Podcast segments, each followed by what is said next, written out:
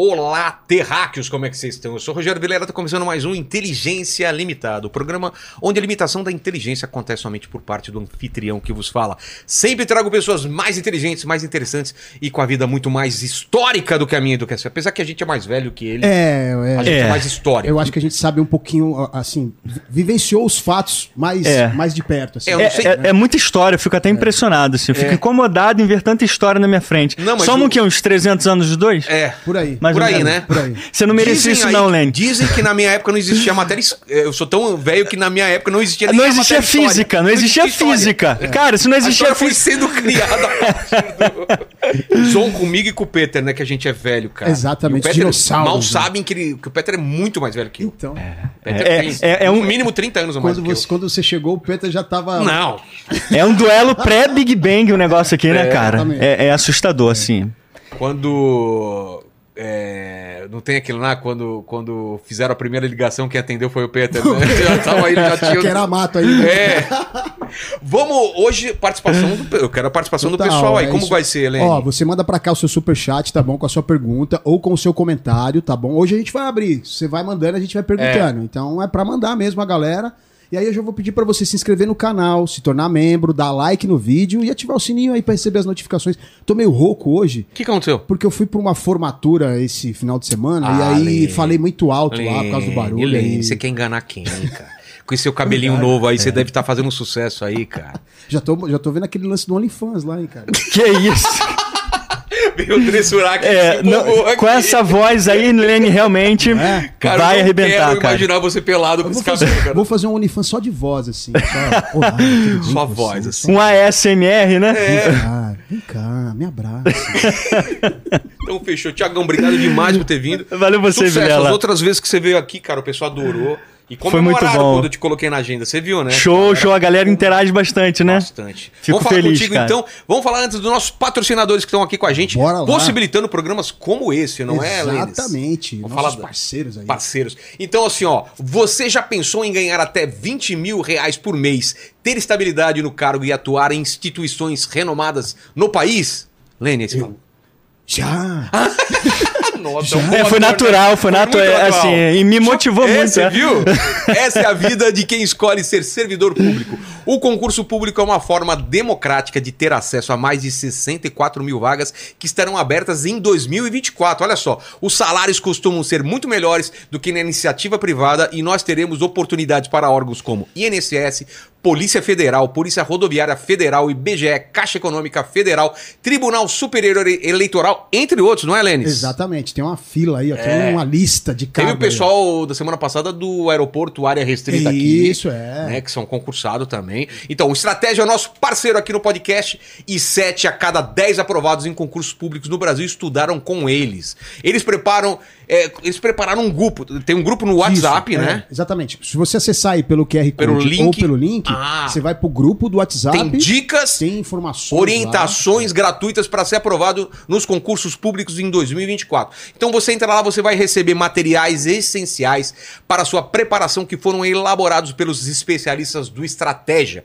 Clica no link na descrição ou acesse o QR Code para acessar esse grupo e aproveite. É Ó, tem aí, presente aqui pro perca. Tiagones, ó. Opa, show de Olha bola. só. Aí, coisa boa, hein? Olha essa caixinha aqui, que bacana. Caraca, ó. E, e. Top, pensa a qualidade. Ó, os caras podiam mandar isso aqui pra mim também aqui, ó. Desculpa, hein? Legal, Tira a mão hein? que é meu. Tira a mão que é meu, hein? E vamos falar de outro patrocinador que tá desde o ano passado com a gente aqui, que é Insider. Total, parceiro. Olá, terráqueos de casa. Você já reparou que as pessoas mais bem-sucedidas do mundo, como Steve Jobs, Mark Zuckerberg, Elon Musk e eu. Isso é muita sacanagem, Sacanagem, né? Eu colocar no mesmo patamar lista- dos caras, né? aí, Você né? vê? O que, que tem essa, que, que essas pessoas têm em comum? Claro que não é o dinheiro, porque eu tô nesse meio. Exatamente. Sempre usam a mesma roupa. Isso é porque nós, pessoas bem-sucedidas, não gostamos de gastar tempo escolhendo roupa. Queremos nos vestir confortáveis, bonitos e com um caimento bacana. Eu sou desse tipo. Eu quero já pegar a primeira Já- roupa, já já, foi, né? coloca. Não ficar pensando. É. né? Tem que decidir daí. tanta Não, não, coisa é- nesse mundo. Não, Insider é maravilhoso. Eles patrocinam meu canal É. também, assim, a qualidade pura, cara. É, assim, você falando- bota e. Minha mulher falando esse dia assim que roubou meia da gente aqui, que ela via aqui nos pacotes da Insider e pegou meia. Nossa, é muito legal essa meia, vou pegar mais. Eu falei, olha só, cara. Ó, Vai, vai ter convidado que vai ficar sem meia aí. Eu fui viajar agora, levei só o terno que eu aluguei pra formatura, claro, e uma camiseta da Insider, uma, cueca, uma, uma, uma cuequinha não, né? Eu fui com uma na viagem e levei uma na bolsa, né, pra volta, né? Eu Cara, vou agora, vou agora É bom demais. pro Polo Norte, vou lá pro Ártico, vou levar um monte de camiseta da Insider, levar cueca e levar aquela blusona É deles ótimo lá. Não, aquela, aquela é pesada, hein? Pesada. Aquela, você sente que o negócio ali É de qualidade. é de qualidade, cai bem. Ó, então, Bom demais. Galera, como ele falou aqui, eu e ele, a gente não abre mão da Tech T-shirt, que é essa daqui, e da cueca. Estou sempre usando, não posso provar agora, mas se vocês viram, tem um episódio aí que eu provo que eu uso a exatamente. cueca da Insider. Eu e o, o, Procura lá, Ceará, o eu, Carlinhos. o Ceará, o. Carlinhos, a gente fica de cueca aqui. Ela não desbota, tem te- tecnologia anti-odor, desamassa no corpo e seca rapidinho após a lavagem. A Tech T-shirt é a que a gente sempre usa, principalmente para viajar, porque vai colocando. Eu, cara, teve um dia que eu tava, eu dei uma dormida antes do convidado chegar com a camiseta. aí eu acordei, tava amassada. Quando começou o programa já tava desamassada. Então não perca tempo, jovem terráqueo, use o nosso cupom inteligência 12 que dá o quê? 12% de desconto. Como você sabe, cara? Mas- Só porque a inteligência 12 é 12%. Você é um Mas cara- tem um detalhe, em que no site já tem desconto. Então, se você usar o nosso cupom, Vai somando. é desconto em cima, Em cima de desconto. desconto. Então a dica do Lenny é muito legal. Usa o cupom para comprar os kits, por a- porque além do desconto que ele já tem, você ainda tem os 12% da gente. É só clicar no link da descrição QR ou apontar Code. por QR Code na tela. E vamos falar de história, tem presente aqui. Opa, mais presente, muito Olha obrigado. É sempre bom. A gente é patrocinado também, mas é bom levar mais nunca presente. é, nunca é demais, né, Nunca é demais, ainda mais insider. Pô, Agora, olha só, antes da gente começar. da- do Angra, esse aqui é do olha. Angra, cara. os caras tiveram aqui. Não, assim, porque como. É porque assim, tipo você, eu uso Insider o tempo todo também. Academia, a galera que me acompanha lá no Instagram sabe, é bom demais mesmo. Mas eu pensei assim, eu vou no Vilela, eu tenho que chamar a atenção pra isso aqui, porque isso aqui é patrimônio, né, cara? Pô, Angra é patrimônio do Brasil, cara. E assim, é uma pena como é pouco valorizado, né? Essa. o que, que você acha que... Os caras tiveram que fazer sucesso lá fora É. pra ter valor aqui dentro. É, exatamente isso. Mas antes de eu começar a falar um pouquinho sobre Angra, eu quero meus 20 reais de volta. Por quê? Que eu mandei um superchat pro. Não leram? Não, quando o Kiko Loureiro tava aqui. Não leram? Tava gravado, Olha cara. só. Não. Ah, é o Kiko Loureiro veio na, É. nas férias. Pô, eu fiz, o maior- eu fiz o maior superchat romântico lá. Tipo assim, pô, Putz. Kiko Loureiro, você foi uma inspiração pra mim, cara, É que quando, eu comecei. Quando, quando é gravado em solta como estreia, não Aham, é live. Aham, então, aí, por favor, Ó, no final dessa. Trouxa, perdeu 20 reais, ó. Não, mas eu vi o Kiko Loureiro, os olhos brilharam, eu mandei, né, cara? Mas, cara, que cara Mas gente que fina, né? top, né? Não, não só ele, eu vi aquele episódio fantástico também. E assim, uma coisa que eu achei muito legal é a decisão dele de sair daquela.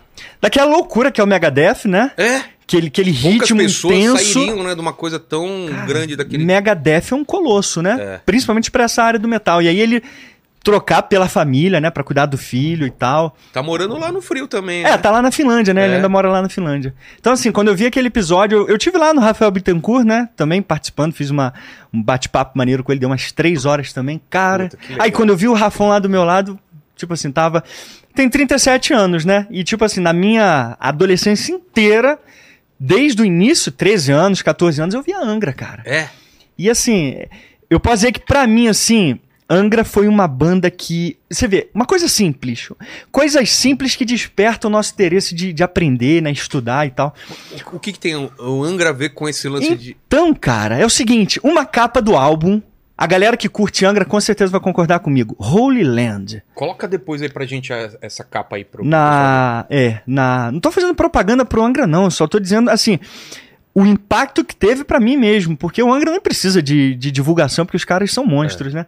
Mas assim, eu gosto de mostrar pra galera, porque, por exemplo, no meu canal lá no Brasão de Armas, eu zoo muito esse lance do entretenimento. Filmes, séries e tal. Sei. Eu zoo com a galera, os otakus que ficam sonhando com tentáculo à noite e tal. E aí, eu, tipo assim, galera, pega leve, né? deixa o otaku de lado, vamos pra gente tentar entender um pouco da realidade por trás dos filmes, porque isso inspira, né? De certa forma, inspira a gente a querer até buscar uma profissão. E foi meio isso que aconteceu comigo, assim, Vilela. Quando eu. Eu lembro que eu tinha mais ou menos o quê? Uns 13 anos. Olha lá. Aí, Holy Land, olha isso, galera. Olha essa capa. Olha essa velho. capa, que coisa linda. Essa rosa dos ventos. Esse, né, o, o mapa antigo. Aí você sabe que é o seguinte: eu, eu tava no ensino médio, no primeiro ano, em 2001, mais ou menos. Esse álbum ele, ele é de 96, se eu não me engano. Ele é um pouquinho mais antigo, mas eu comprei ele em 2001. Porque eu era criança ainda em 96, eu tinha 7 anos em Ah, tá. 96, então, né, nem, nem conhecia muito, não entendia muito. Aí eu fui na cidade do lado, morava em Itaboraí, fui pra Alcântara comprar esse álbum. Aí eu cheguei em casa, eu comecei a, a ver o encarte, porque eu sempre curti muito ver o encarte. Eu também. E cara. esse encarte aí, eu não sei como é que é hoje, e acho que eles nem fazem mais CDs, mas ele abria todo assim. E abrindo. E ele abria, o ficava uma página enorme, assim, com um mapa grandão, com essa rosa dos ventos grandona. E aí eu lembro de ter levado pra escola, pra minha professora de história, e eu mostrei pra ela. Falei, professora, o que, que é isso aqui, assim? Isso tem alguma coisa histórica e tal? Porque eu vi que era um desenho antigo, né? Ela falou, não, parece que é uma inspiração do mapa de Cantino, do século XVI, pelo estilo antigo e tal, das grandes navegações. Aí, a primeira música, que é a Nothing to Say, eu até conversei com o Rafa, eu falei, Rafa, teve alguma pegada épica com o lance das navegações, chegadas aqui e tal? Ele falou, teve, a nossa ideia foi trazer meio que um épico mesmo, né? Aí pronto. Aí, tipo assim, era o que eu já tinha imaginado antes, e o que me levou a pesquisar depois o que, que era Cantino, grandes navegações, uma coisa foi puxando a outra. Isso com 13 anos de idade, Não, mas cara. a, a, a música tem um poder que é absurdo, cara. Eu É. lembro, porque eu sou do desenho, né? Sim, eu também. Desenhando, desenhando tanto ilustrações lá pros Estados Unidos, quando eu fazia capa de RPG. Aham. Colocava, cara, desde Enya, quando você tinha um, um- um clima meio estranho, né? De Sim. magia. Aham. Às vezes colocava Kitaro, que era outro clima assim. Aham. é, trilha de filme, sabe? Cara, eu, eu, eu piro. Na... Quando eu vou desenhar ou escrever, eu só coloco esse tipo de música mais épica. Sim, assim. Trilha sim. do Conan, É. cara. A trilha do Conan é absurdo. cara. Exato, não, porque assim, você, você mergulha, você É. imerge, né? Na verdade, você submerge naquilo, naquela obra. E o Angra tinha um poder de fazer isso, assim. Eu, eu lembro quando eu vi, eu até brinquei com o Rafa, eu falei, Rafa, eu só ouvi o Noft Sei, cara. A primeira música. Porque ela tinha, tinha um poder e Ele chama no repeat. Direto, cara, direto. Porque tinha uma pegada, um riff muito top, né? É, e aí foi isso. Eu, eu lembro que uma das primeiras coisas que foi me levando pra literatura e pra história, né? Só que um pouco antes do Angra, inclusive o, o Edu Falaschi que teve aqui, ele também. lançou o Vera Cruz, cara. Que os- eles, eles criaram um épico também sobre um navegador português que veio pra cá, encontrou uma Índia e tal. Né, um- uma história assim, um, um conto épico, romântico ao mesmo tempo, uma capa linda, cara, de um cavaleiro, se não me engano, o cavaleiro é Cavaleiro de São Jorge, não sei, não, não, não sei exatamente, mas eu acho que ele sai do castelo de São Jorge, em Lisboa, e faz essa peregrinação e tal. Então eles criaram um conto fantástico pegando a navegação também, a ideia da- das grandes navegações, porque foram épicas, né? Pô. As grandes navegações, no seu sentido mais amplo de, de mudar o mundo, mudar o mapa geopolítico, né? Mudar a, a percepção que a gente tinha do mundo foi, assim, algo de Único. outro mundo É. mesmo, né? Só é comparado às grandes navegações em relação ao impacto global, né? A gente sempre fala sobre isso porque a galera não consegue compreender.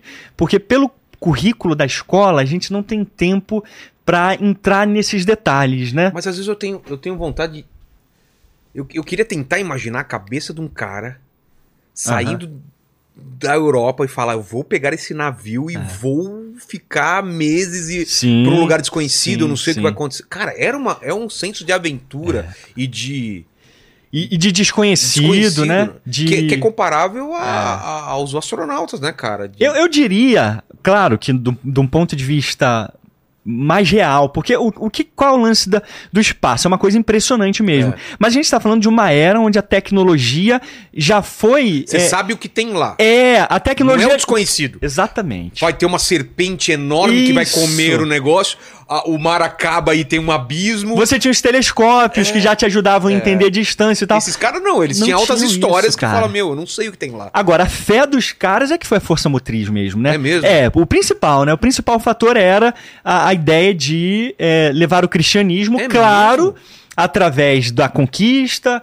Se, por exemplo, os povos não quisessem Mas não se converter. da- da- da- das especiarias? de- Também, também. A gente pode colocar. Aí, aí a gente entra num certo, uma certa discordância entre o que teria mais Relevância. né, relevância ou não, né? Tá. É, eu acho interessante isso, esse vai e vem, mas o fato é, as duas tiveram muita importância. Tanto A é arte que religiosa teve uma importância grande muito assim grande. mesmo? Tanto é que o, o Papa faz as bulas papais a partir do século XV, 1415 em diante, com a conquista de Ceuta, que faz com que os portugueses cons conseguissem, tipo, temos a permissão papal, temos a benção de Deus, portanto podemos ir. Ah, Então, sabe, é, é- é- eu, eu diria que os dois andam de mãos dadas. A ideia de, colo- de- de colonizar também e levar o cristianismo, mas ao mesmo tempo é, conseguir encontrar o caminho para as Índias, porque a gente tem que lembrar que Portugal estava isolado, né? É, Completamente isolado do mundo, é, do, do- do- das especiarias, do comércio da Europa, então eles tiveram que fazer isso. Então, esse lance, sabe, do- de você apresentar a história através dessas mídias, eu acho assim. Isso, isso muda vidas, cara. Isso muda vidas. Como eu te falei, o, o lance de eu ter ouvido, por isso que eu vim em homenagem ao Angra mesmo. O lance de eu ter escutado lá com meus 13 anos Angra e ter visto essa, esse álbum, ter pesquisado e ter começado a grandes navegações. Pinturas, fotografias, Fotografias, livros. Mapas Cara, antigos. Quantas pessoas não se interessaram por história por causa do Tolkien, por exemplo, que é uma coisa fantasiosa, mas, cara, aquilo cheira a, a história. cheira a história. A história, né, cara? E é por isso que hoje, mais do que nunca, as mídias estão ajudando isso. Mas pra mim, antes do Angra, você deve lembrar. Teve um filme que foi lançado nos anos 1996 chamado A Odisseia. Porra! Fala sério. No- mas não é mais, mais antigo do que isso? É isso? Não, ele foi lançado em é isso, ele 96, mesmo? Dá vê só.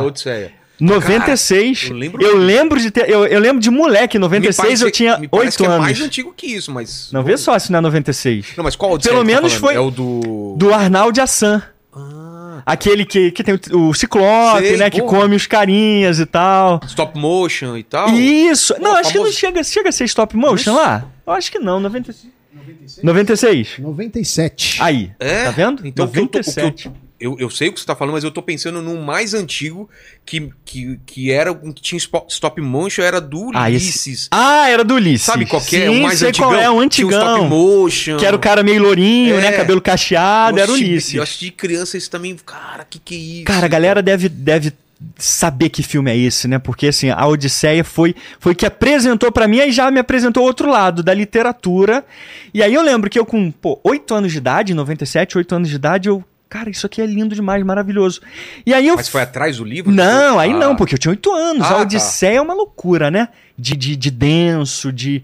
Poxa, são, são 24 livros e mais de 10 mil poemas. Ah, é? É, mais de 10 mil Tem 24 versos. livros dentro 20, da, da- 24, 22, agora eu não me lembro, mas eu acho que são 24 livros. Mas Ilíada e... o- É, não, porque a gente chama de livro, mas na verdade você pode chamar de cantos ou Ah, capítulos, né? A, a terminologia clássica é livro, né? Tá. Então, tipo, é um capítulo, dois, três, mas chamado de livro, ou tomo. Então, depende um pouco da, da metodologia, como se chama. E aí, é, é um livro muito denso, de uma, de uma linguagem bem re- rebuscada, né? Mas eu fiquei com Odisseia na cabeça. Eu, toda hora, que quando, passava na- no, no SBT, cara, no cinema em casa. E eu lembro que eu ficava vidrado vendo aquilo. E junto com a Odisseia, aí foi, tipo assim, o meu. O que, o que consolidou, consolidou o meu amor pela literatura e pela história, cara. Cavaleiros do Zodíaco. Mas por quê? É que No- não é da minha época, o Cavaleiro do Zodíaco. Tinha uma coisa épica. 90, quantos, quantos anos você tinha em 96, Vilela? Conta pra... Não é possível, Eu falo ou você fala? Eu sou- nasci em 70. 70... Então, pô, 96 tinha 20 e poucos anos, é, pô. mas então, já não, não, Não? tinha essas paradas, não. Ah, Esse cara. fenômeno eu lembro que, assim, a minha namorada, o, o o, irmãozinho dela Aham. era fascinado, mas eu já não assistia mais Cavaleiro Eu, eu, eu nunca mais vi, porque assim, eu não sei, eu tenho uma coisa O que que comigo... tinha lá de... de... Grécia. Ah, A Grécia Antiga. A Grécia Antiga em relação a construções, templos e a mitologia grega também. Porque todo o arcabouço de Cavaleiros do Zodíaco era mitologia com ambientação na Grécia Porra. atual, cara. Na Grécia atual. Então você tem os templos lá em forma de ruína. Sei. Então você tem as 12 casas que era representação, por exemplo, do que hoje é a Acrópole. Sabe? Então você, você vê uma reconstrução de, das armaduras de bronze que, que os cavaleiros, os, os guerreiros gregos da época usavam. Então você vê toda uma reconstrução ali que é, é algo assim fabuloso. A base, então, é muito legal do, do Cavaleiro do E Zodíaco. foi o primeiro anime que fez sucesso aqui no Brasil, Aqui cara. fez sucesso absurdo, né, cara? Até hoje, cara. Ué, o Edu Bonequinho. Falaz que cantou o, É. o Pegasus Fantasy. É. É. o Pegasus Fantasy e o Blue Forever, cara. Putz, aquilo é uma obra de arte, cara. De vez em quando eu tô lá fazendo as minhas edições dos meus vídeos, eu tô ouvindo. Mas é tipo assim- como Cavaleiros influenciou uma, uma geração. Influenciou né? uma geração, cara. Então, e aí foi Cavaleiros que me fez, tipo assim, Grécia. Quando eu pensava em história, Grécia, cara. Grécia, isso. Grécia. Aí fui crescendo, assistindo e tal. Vai ter agora a série do, do Alexandre, né? Tá também na Netflix, né? Tá saindo. Ou É. já saiu? Não, não saiu ainda. Não saiu ainda, né? Pois é. é. Tomara que não seja mais um fiasco, né, É, cara? aquele filme estranho, né? Aquele filme. É, eu fiz até uma análise recentemente desse filme. Eu- a- o, o filme, historicamente, eu achei bem legal. Ele não. O problema é a montagem do filme, que foi- ficou uma montagem. Juntaram batalha. É, de- deram uma. Tipo assim, eles reduziram muito a cronologia do filme, um espaço pequeno de tempo. E acabou ficando muito intenso sem você, sabe? Não, Se- não tem ideia da grandiosidade mesmo do que foi o do que personagem. foi. Mas também não dá, né, cara? É. Como é que você Por isso que consegue. eu acho que eles vão fazer série, eu acho que vai ser melhor, né? É. Esses personagens, cara, ti- tipo ele, ou, ou quando você vê Odisseia, é- Uhum. essas coisas épicas, essa, essa ideia do, do heroísmo, né? Não sei Aham. se se encaixa tudo isso, mas essa ideia é muito antiga da- do povo precisar ouvir essas histórias de antepassados ou de semideuses, Sim. isso inspirar. De onde vem isso? É uma necessidade do ser humano, você acha? Desde sempre, assim. Desde Desde, sempre, né? que a história começou a ser registrada, e talvez a gente possa ir justamente para a Grécia, Heródoto, Tá. é, no século V antes de Cristo, que, que, assim, essencialmente foi o primeiro historiador que, que, pelo menos no mundo ocidental, né, porque ele começou a deixar tudo escrito. E aí Heródoto teve uma sacada que, por exemplo, Homero não teve por N motivos, por estar 500 anos praticamente antes, 400, 300 anos antes, porque Heródoto surge no século IX, ou perdão, Homero surge no século IX, Heródoto surge no século V, então aí tem 300 anos. Então era muito mais é, é, anedota, mitologia, do que história própria- propriamente dita. O Beowulf, por exemplo, é o quê? É, Beowulf é, se eu não me engano, é bretão ou Então, celta. Mas, mas de tempo, ele é. Ah, não, é mais recente. Ah, tá. É, é tipo assim, eu- se eu não me engano, Beowulf faz parte da, da- dos povos bretões pré é, saxões. Tipo século V, VI, depois de Cristo. Mas antes do Odisseia, Não tenho certeza. Não teve o um, um outro um outro escrito que é Rei Arthur? não não Antes de Beowulf? não não antes de, de ah, antes de, Odisseia. de- da Odisseia, teve a Ilíada. não mas antes bem antes Não, Nada? não, não. De, é o Não, não. De, de, de fundamento da cultura ocidental. é Ilíada primeiro e Odisseia em seguinte, assim, em seguida. Mas pra mim, a Odisseia é o clássico dos clássicos, cara. por que que a- o- o- qual é o cenário que aparece a Odisseia e qual que era o intuito do É. Homero Vo- Você falou uma coisa interessante, tipo, quando a gente para pra analisar o que que a humanidade É. sempre precisou de figuras inspiradoras nesse sentido, né? É, por- Aquela- porque eu imagino a, a gente voltando até antes quando não tinha alguma coisa para registrar Aham. que em volta de uma fogueira os mais Sim. velhos deviam contar histórias Sim, sim. é, de atos corajosos, É. heróicos dos antepassados e aquilo era passado de geração em geração. Isso aí. Olha, um dia viveu aqui uma pessoa que fez isso e não sei o quê. É. Eu acho que isso sempre teve na humanidade, mesmo quando não tinha registro em, em- em- escrita, né? É. Não, não há dúvida. É Justamente pelo poder que as histórias causam, É. né? A gente está falando aqui, por exemplo, da minha experiência, que ter acesso a esses, né, a essas mídias Mas- mudaram mas a minha isso- vida, isso, hum, ele, ele muda, ele, ele forma o caráter das pessoas. for, forma Pô, o é- caráter é das pessoas. impossível separar Tá minha vida de um de Volta pro Futuro, de um Indiana Jones, É. de um de um Jornada nas Estrelas, são, Sim. são várias obras que você vai formando caráter sem saber que você tá formando caráter com aquilo. São obras definidoras, É. né? Definidoras, como você falou, definidoras de caráter e de personalidade É. até, né? Porque, porque esse é o poder das histórias, né? É, Não é à toa que a Odisseia tá há praticamente 3 mil anos e continua É. aí, cara. Eu até brinco com a galera sempre. Eu brinco, mas falando sério. Galera, para de ficar lendo.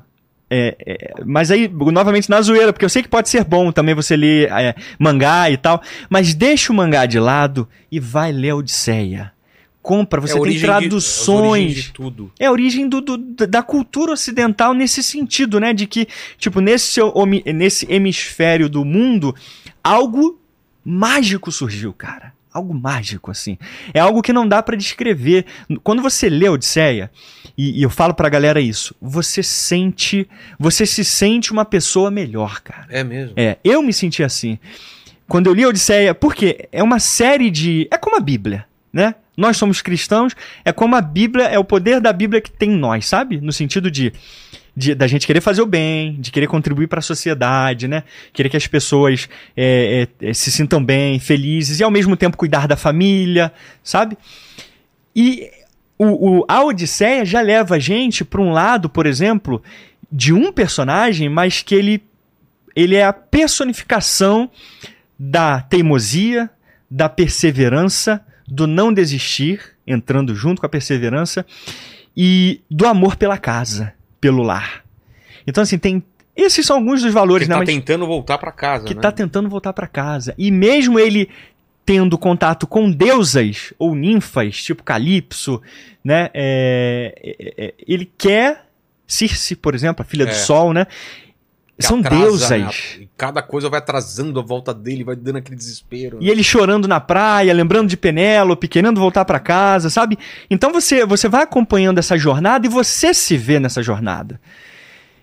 Você, você vê, tipo, na sua trajetória, os desafios que você já enfrentou, seus problemas e suas dificuldades, e como você vai superando, e ao mesmo tempo, quando você vê essas histórias, você renova a tua força de continuar superando, né? Então você tem, assim, uma amálgama de, de qualidades que te ajudam, como ser humano, a se tornar melhor, cara. Eu lembro que quando eu tive em Ítaca, eu tive agora, com- comemorando 15 anos de casado com a Isa. Falei, nossa, nossa comemoração de 15 anos de casado vai ser em Ítaca. Fomos pra Grécia. E- mas isso, eu imagino que é o seu sonho. Era o sonho dela também? A Grécia sempre Ah, tá. realmente foi novidade. É, Que fala assim: olha, comprei o uma passagem pro lugar dos nossos sonhos. Fala assim, Ítaca. dos seus sonhos. Eu tava querendo ir pra Paris mesmo, sei lá, indo pra. Cruzeiro, Cruzeiro. Ela Cruzeiro, é. tá com má vontade de ir no Cruzeiro. É mesmo? É. É porque a gente já teve em 2014 e a gente foi pra Pompeia. Foi, Ah. foi maravilhoso também, né? Mas ela sempre Ítaca gostou. é onde? Ítaca é na Grécia. Então, mas onde? No, no, no Mar Jônico. Tá. Você tem Atenas aqui, tem Peloponeso aqui. Coloca o mapa pra É. gente aí depois pra gente ver. Muito bom, cara. É bom que a gente continua, é, É. consegue ter uma ideia mais clara, né? Então a gente tem, é, quando o Lene botar, eu- ajudo no mapa também. Tá. En- Então, cara, ir pra Ítaca era o sonho da minha vida, justamente pra me imaginar onde a Odisseia aconteceu, Acontece, onde a é. história aconteceu mesmo e conhecer os lugares. Porque assim, a arqueologia ao longo dos séculos foram apontando, de acordo com os estudos e as descrições de Homero, foram apontando locais onde possivelmente teria sido, sabe, Sim. aquela é, determinada caverna, por exemplo, a caverna das ninfas, que Odisseu Tem mais ou menos onde seria. tem, né? tem. Hoje, por exemplo, tem lá. Embora tenha uma discordância, mas a gente tem possibilidades. Por exemplo, lá em Ítaca, em Ítaca tem duas possibilidades. Uma é que fica no, no- no alto de uma montanha, afastada da praia, que a gente entrou lá, que tava fechado, com cadeado. Quando eu cheguei lá, eu falei, Isa, e agora? Não dá pra gente entrar na caverna. Só que aí eu lembrei de botar a mão no cadeado e puxar.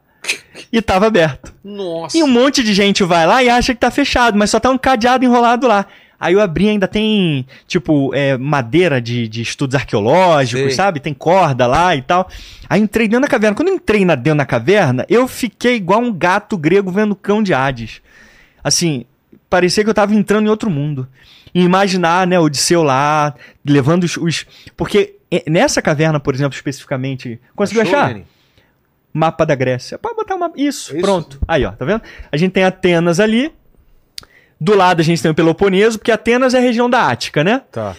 A Eubeia, aquela ilha maior, tem a re- região central ali, que é Monte a Olimpo Fócida. lá pra cima. Monte Olimpo lá pra cima. Nesse golfo aí se chama Golfo de Corinto, entre o Peloponeso e Atenas, né? A cidade de Corinto, que era importantíssima também, que ficava bem na, na conexão entre Atenas e Corinto. E a gente tem o Mar Jônico, ó. O Mar Egeu e o Mar Jônico ali, ó. E a gente tem Kefalônia lá em cima, tá vendo? Cadê? Kefalônia, lá, ó, Mar Jônico, Tá, em cima tá. do Mar Jônico. Kefalônia é a ilha maior.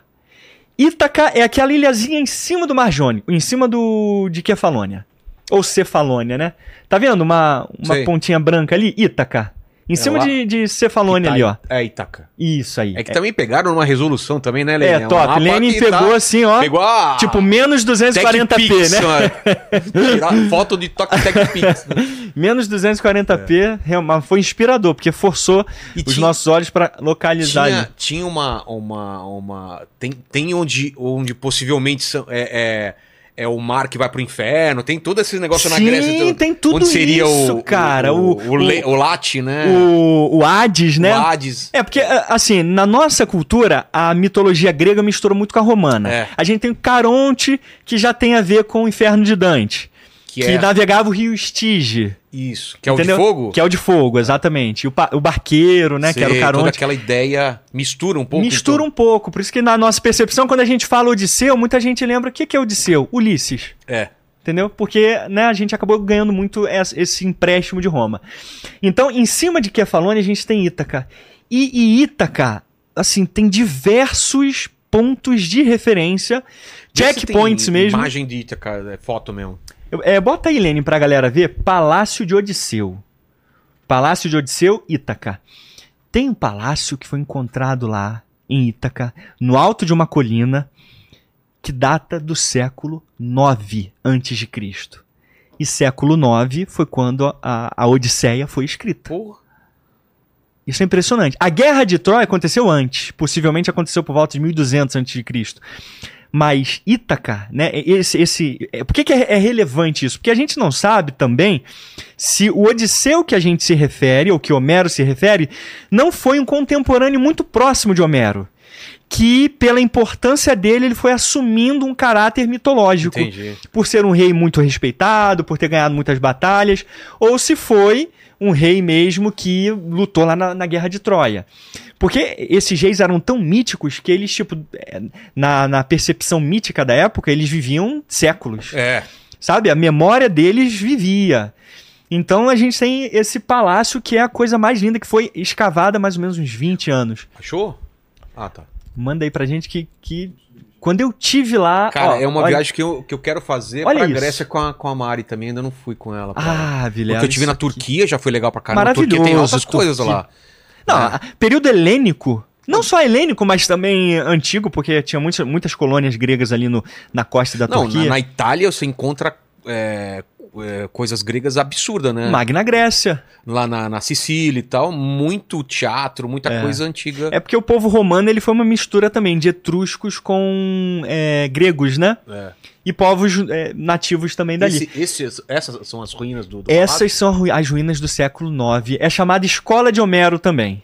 Porque era uma escola de. que aí nesse, nesse local acabou virando uma escola de arqueologia, onde muitos estudos, principalmente nos anos 80 e 90, foram feitos, né?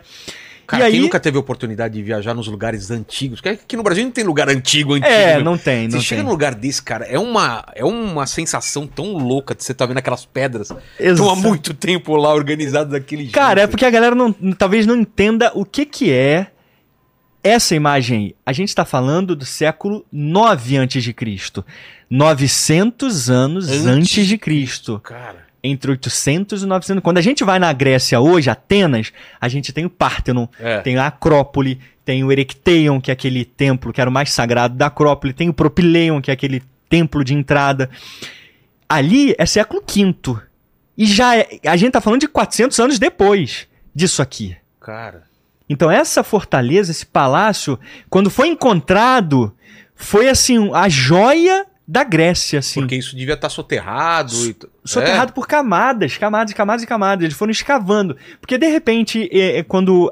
Por acidente. Alguém um, vai cavar um um pastor poço. cava um poço e encontra uma construção. Aí avisa pro, É. pra prefeitura, a prefeitura vai lá e começa a escavar. Não, Só na que. Grécia e, no- e- e na Itália, na, na casa dos caras, às vezes os caras vão, vão fazer uma reforma no, no, no- no chão e Exa- acha Exatamente. utensílio de não sei quantos tem. Do, do século É. I, II, né? Você tem que tomar cuidado por onde você pisa na tua própria casa, né? É, No teu cara. terreno.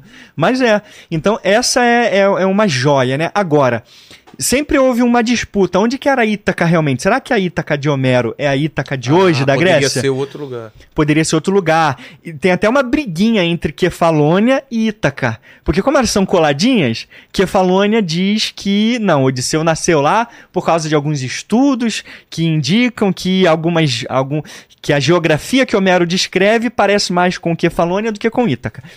Por outro lado, Ítaca diz: "Não, nós somos Ítaca". É. Então, Odisseu nasceu aqui, ponto final. Só que o que deu, assim, virtualmente o checkmate é que na Odisseia, quando Odisseu tá voltando para casa, ele traz de presente dos feácios, que é- é- era como se fosse um povo mítico lendário da navegação do Mar Jônico.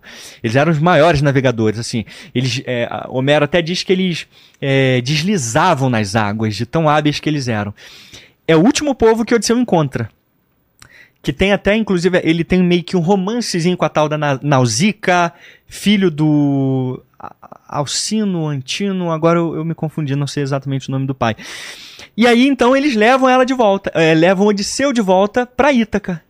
Só que Poseidon, que tá com a cara quente com Odisseu, porque Odisseu teria é, ofendido Poseidon, dizendo que não precisava dele, começou a atrapalhar e, e naufragou todo mundo que estava lá.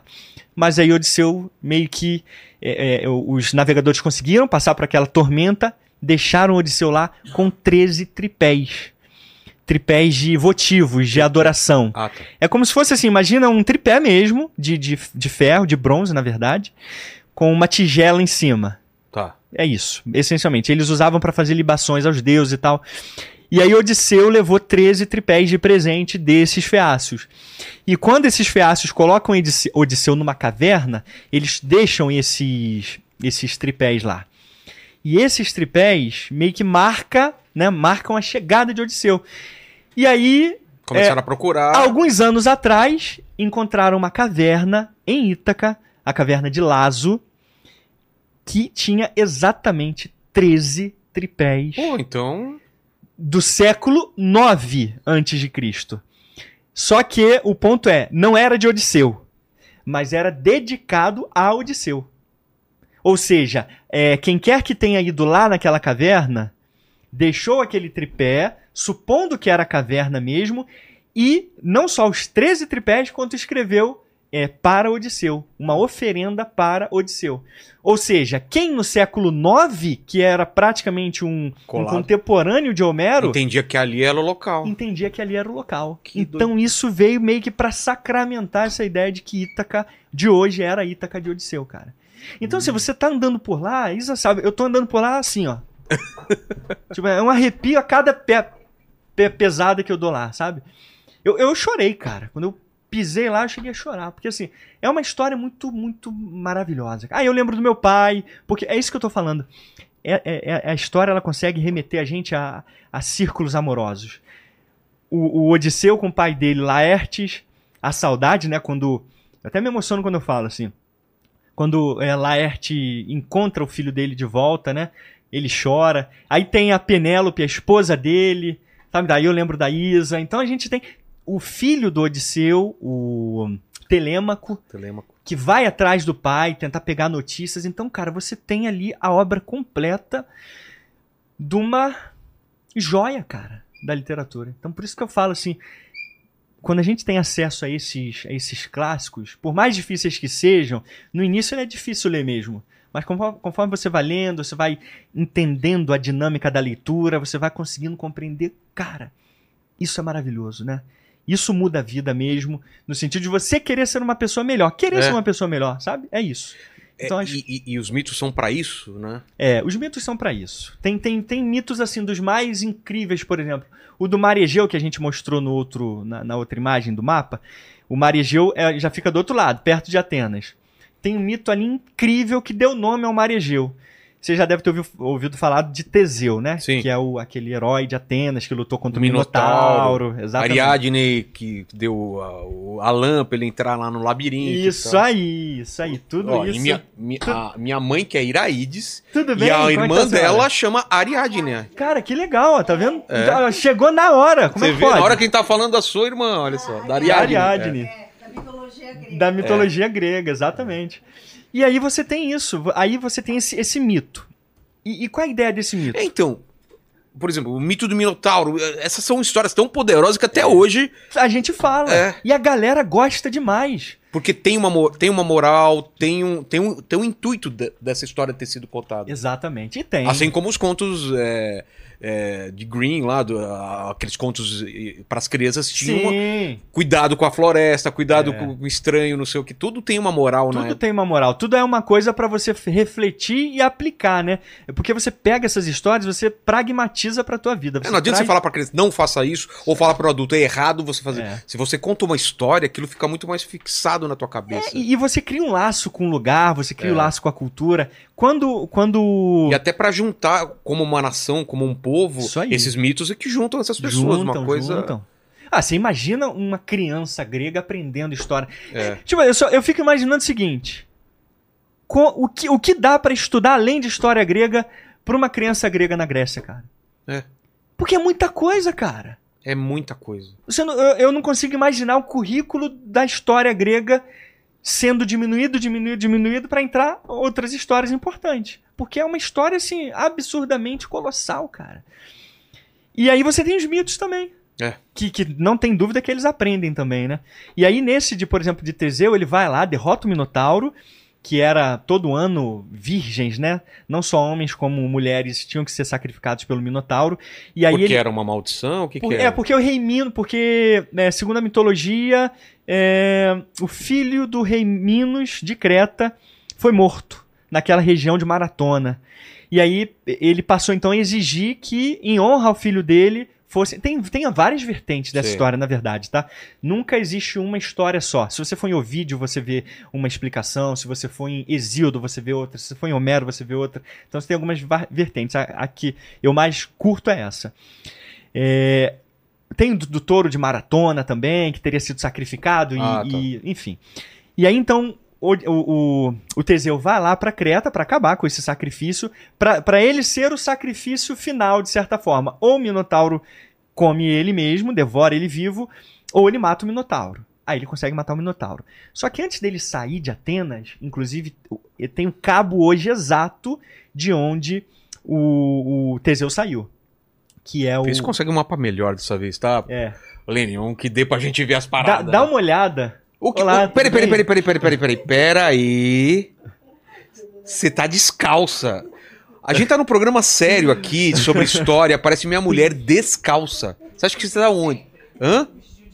Com o mesmo vestido que você Veja, mas andar descalço é, é histórico. cara. É, antigamente era é assim. mais histórico do que andar de, de Ah, tênis, foi por isso entendeu? que você veio. Ah lá. Tá.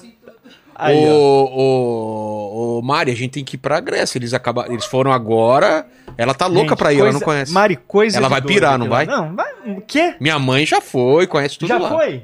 Duas vezes? É. Olha, Minha mãe é viajada, viu? coloca, por favor, é, pra ser mais específico, Cabo Sunion.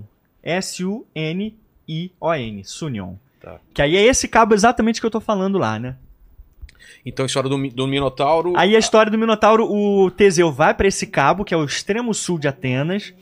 Ele pega o barco dele, vai pra Creta, porque Creta é aquela ilha lá no final mesmo do Mediterrâneo, praticamente. E aí, quando o- ele sai de lá, o pai dele vai junto, o Egeu, e fala: Filho, quando você voltar, você troca essa vela negra por essa vela branca. Porque eu tô ansioso aqui esperando você. Enquanto você não voltar. Olha aí, Cabo Súnion. Tá vendo? Aí é no Sei. extremo sul de Atenas, Tá. da Ática, né? Na verdade, de toda a região da Ática. Agora, Lene, que a galera já, já teve uma ideia do mapa, ele sai exatamente daí. Coloca Templo de Poseidon nesse Cabo Súnion. Aí ele sai daí. E ele fala, então, o Egeu fala isso pro filho. Filho, quando você voltar, você troca essa vela preta pela branca.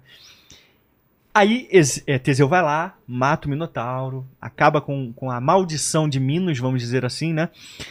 Quando ele volta, inebriado, né, com aquele sucesso todo, né, e tal, ele esquece de, de trocar a vela. Putz. E o pai tá lá no alto do Cabo Súnion. Aí, ó, Sei. esse é o templo de Poseidon. É o pôr do sol mais lindo da Grécia, esse aqui. Teve lá? A senhora teve nesse lugar mesmo? Coisa Olha linda. que louco. Coisa linda demais, né? Esse templo foi do século V antes de Cristo, Cara, né? como que essas colunas não caíram, né, cara? É. Muitas caíram, né, pelos terremotos. Os É. persas, quando foram aí, destruíram também, queimaram e tal. E aí, então, nesse local, porque esse, esse promontório é alto, ele Era tem... aí que tinha que acender a vela? Não, a, a vela, que é trocar a vela do navio. Ah, tá, do navio e aí daí Isso. veria. Aí, aí ele tava aí esperando o filho dele, não tinha esse templo ainda, é claro, porque esse templo é, é- é- não faz parte dos templos mitológicos, né? Esse templo é muito depois. Ah, você parte- falou na vela do navio. Do navio. Eu achando que era uma vela enorme que tinha que acender a vela. Eu achei que era Eu, não é, não, a primeira vez que eu falei que vela do tamanho que vai ter que pro pai ver essa vela é a vela do navio. É, pois é. É bom da gente ter. Imagina o explicado. tamanho da É, vela de ser o, o Teseu.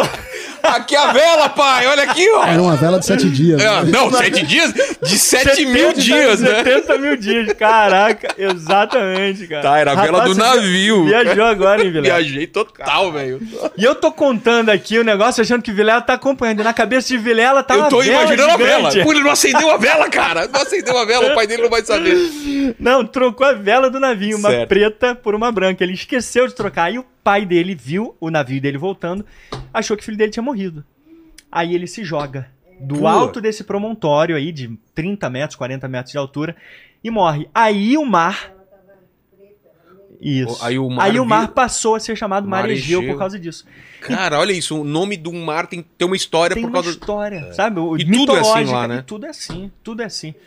Atenas, sabe? Atenas tem uma origem é, pelos, pelos é, reis mitológicos de lá, então tudo tem uma origem, assim, impressionante. Aí tem a disputa entre quem seria o, o, o patrono ou a matrona da cidade de Atenas, entre Atena e Poseidon. Atena oferece uma oliveira, Poseidon oferece uma, uma fonte de água salgada, que sai lá da Acrópole. Os atenienses são levados por Zeus para lá para cima para decidir. E aí, quem que vocês acham que deu o melhor presente? Poseidon, essa fonte de água salgada, ou Atenas, ou Atena, essa oliveira? Claro que é oliveira. Que, pra que diabo serve É. uma fonte salgada no alto de um rochedo? Pra nada, né? É. Pra nada. O Poseidon pediu pra levar um toco, né? É, aí ficou Atena. É, aí por, por isso que Odisseu xingou ele, porque um deus idiota É. né? vai, vai mandar uma fonte de água salgada, aí Atena passou a ser a matrona da cidade por causa disso. Ah. Porque com a oliveira dava pra fazer azeite, dava pra construir casas, dava pra construir navios e tal. Então essa é a ideia, né? O quanto da geografia hoje da, da, da- da Grécia é parecida com, com dessa época? Existem mapas do primeiro século que são idênticos, É? assim. Primeiro, na- principalmente do período romano, né? É, a Acrópole permanece inalterada. Agora, tem algumas regiões, por exemplo, a, a região das Termópilas, que é onde teve a Batalha das- dos 300, era uma região que foi. era muito estreita de fato. Aí ela foi sendo aterrada para Ah. passar rodovia e tal. Então mudou bastante. Então algumas coisas mudaram bastante, né? E aí a gente tem, então, sabe, essa riqueza desses detalhes. Aí quando, quando a gente vê, por isso que as guerras, né? Quando a gente analisa as guerras e, e analisa como que a humanidade tem poder pro bem, né? Tem um poder para fazer coisas maravilhosas que inspiram, que ajudam a gente a, a querer ser pessoas Você teve em melhores. Roma também? Tive em Roma também. Você vê aquela, ah, o, o que tem ainda são coisas imensas, né, cara? É. Você vê a proporção da- da- da- das construções, né? Exato. Não, colossais. É. Você imagina que dentro do Coliseu tinha, cabia 50 mil pessoas, né? Então, É algo assim colossal. Então, é, é isso. Quando esse a gente. esforço do ser humano pra fazer coisas grandiosas e também pra Pra destruir. É. Né? Aí quando a gente. Porque assim, a, a Europa, ela, ela assim como todas as outras civilizações, né? A gente tá falando especificamente da Europa. Eu, particularmente, gosto muito da Europa, dessa história né, ocidental. É uma área que eu curto muito, porque também a gente tem muita documentação sobre isso, né? Tem muitos registros da época, não só da Grécia quanto de Roma. Mas aí quando a gente, tipo, vê né, as belezas. Quando a gente vai para a Segunda Guerra Mundial, por exemplo, a gente vê monumentos sendo destruídos por É. causa da guerra. Né? Você imagina o que se perdeu, né? É, no ataque, por exemplo, que os aliados fizeram naquele, no Monte Cassino, né? Que era um monte mesmo que. é, Era um monte histórico que remontava desde a Idade Média. Então, sabe, a guerra leva a gente ver hoje a Ucrânia, né? Passando por esse perrengue com a Rússia.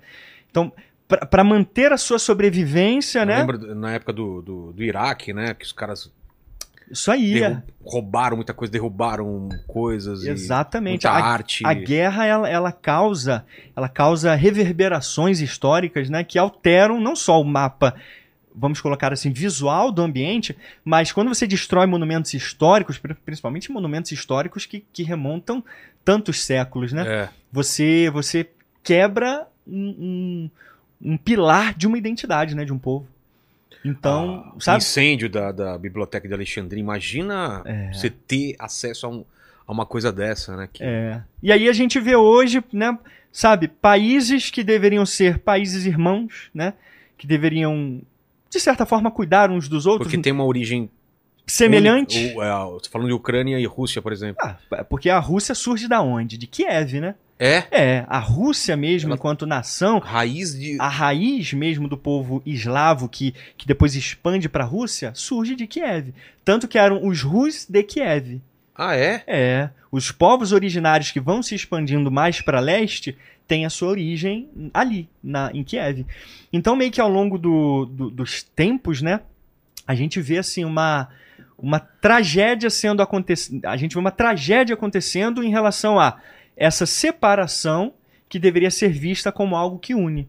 né? Então, quando Putin, por exemplo, invade a Ucrânia, isso, cara, é, é, é algo histórico, né? É algo que a gente já vai remontando. Por isso que a história ajuda a gente a entender o presente e, ao mesmo tempo, ajuda a gente a compreender que ainda a história pode ser usada para validar pautas e, por exemplo, guerras. Que é o Putin tá usando a história pra dizer que é o mesmo povo e que, que... que, que eram territórios que pertenciam à União Soviética antes, então, de certa forma, ele tem direito também àquele território, né?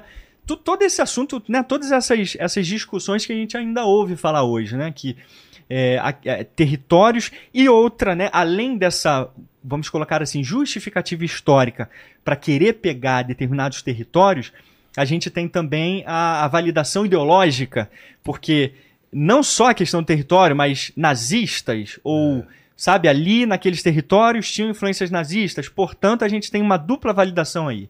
A gente invade por principalmente, aí vamos colocar então que principalmente, no caso dos russos, eles colocam que é para livrar as minorias étnicas que estavam sendo atacadas por grupos nazistas. Ao mesmo tempo, era um território que veladamente Putin admite que fazia parte do, da antiga União Soviética. É. Então, sabe, a gente tem esse, esse vórtice. Por isso que estudar história é muito importante, assim. Eu sempre falo pra galera, né? Parece que história é uma coisa antiga, só, isolada no tempo, mas a história ainda hoje ela valida políticas públicas. pra você entender Palestina e Israel, entender todo aquele conflito do Oriente Médio, cara... Exatamente. Cara, é muito antiga a parada. Você acha que é coisa de 10, 20 anos atrás? Não é, cara. Não, exato, é Tem muito remonta... ressentimento, tem. A gente é dono daqui, a gente saiu, foi pra lá, a gente foi É. esmagado por. Cara, tem- é incrível, né? A gente não sente muito isso aqui no Brasil, porque a gente é uma mistura de um monte de coisa. Sim, Mas sim. você vai pra Europa, cara, os caras lembram dos antepassados e não sei quem. A Espanha passou por muito isso, Portugal. Portugal. né? É, mas esses países... Essas ondas de invasão, de domínio aí. Você vê como é que são as coisas, né? O- isso não acontece Pô, com a Jerusalém. Ucrânia. Quantas, quanta, quantas vezes ela foi dominada, foi destruída, foi Ataques levantada? em cima de ataques, né? Você vai lá, o que tem de camada É. de. Tem, uma, tem um poço lá que eles mostram Jerusalém da época de, de Jesus e onde está hoje, quantas, Sim. é, quantas faixas de, de cidades foram construídas em cima de cidade e tudo mais. Exatamente. Então, então você vai encontrando, de certa forma, sempre validações históricas para determinadas ações, o É. ressentimento também, porque quando a gente tem povos que são fundados, baseados nesses ressentimentos históricos, a gente tem uma, uma espécie de, de ascensão nacionalista que faz com que determinados líderes que têm, não só são carismáticos, quanto Se apropria disso. se apropriam disso É. para usar para os seus próprios é, interesses, né? Então, no caso da Ucrânia, a gente remonta, por exemplo, desde pelo, isso na história recente, desde o início da União Soviética. E nos, antes disso? nos anos 20. Antes disso, a gente tinha o Império Russo, né? O Império Russo, enquanto império, ele era, vamos colocar assim, muito mais coeso nesse sentido. Por quê?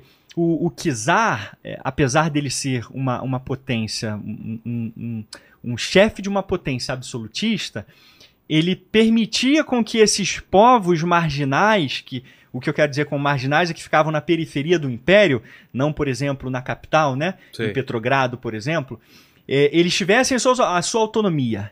Eles tinham a sua ligação com, os- com o Estado, com o Império, mas eles poderiam viver autonomamente, cuidando dos seus próprios interesses, e pagavam as taxas para o Estado, ou pagavam grãos e tal, mas eles podiam viver ali, independentemente, sabe?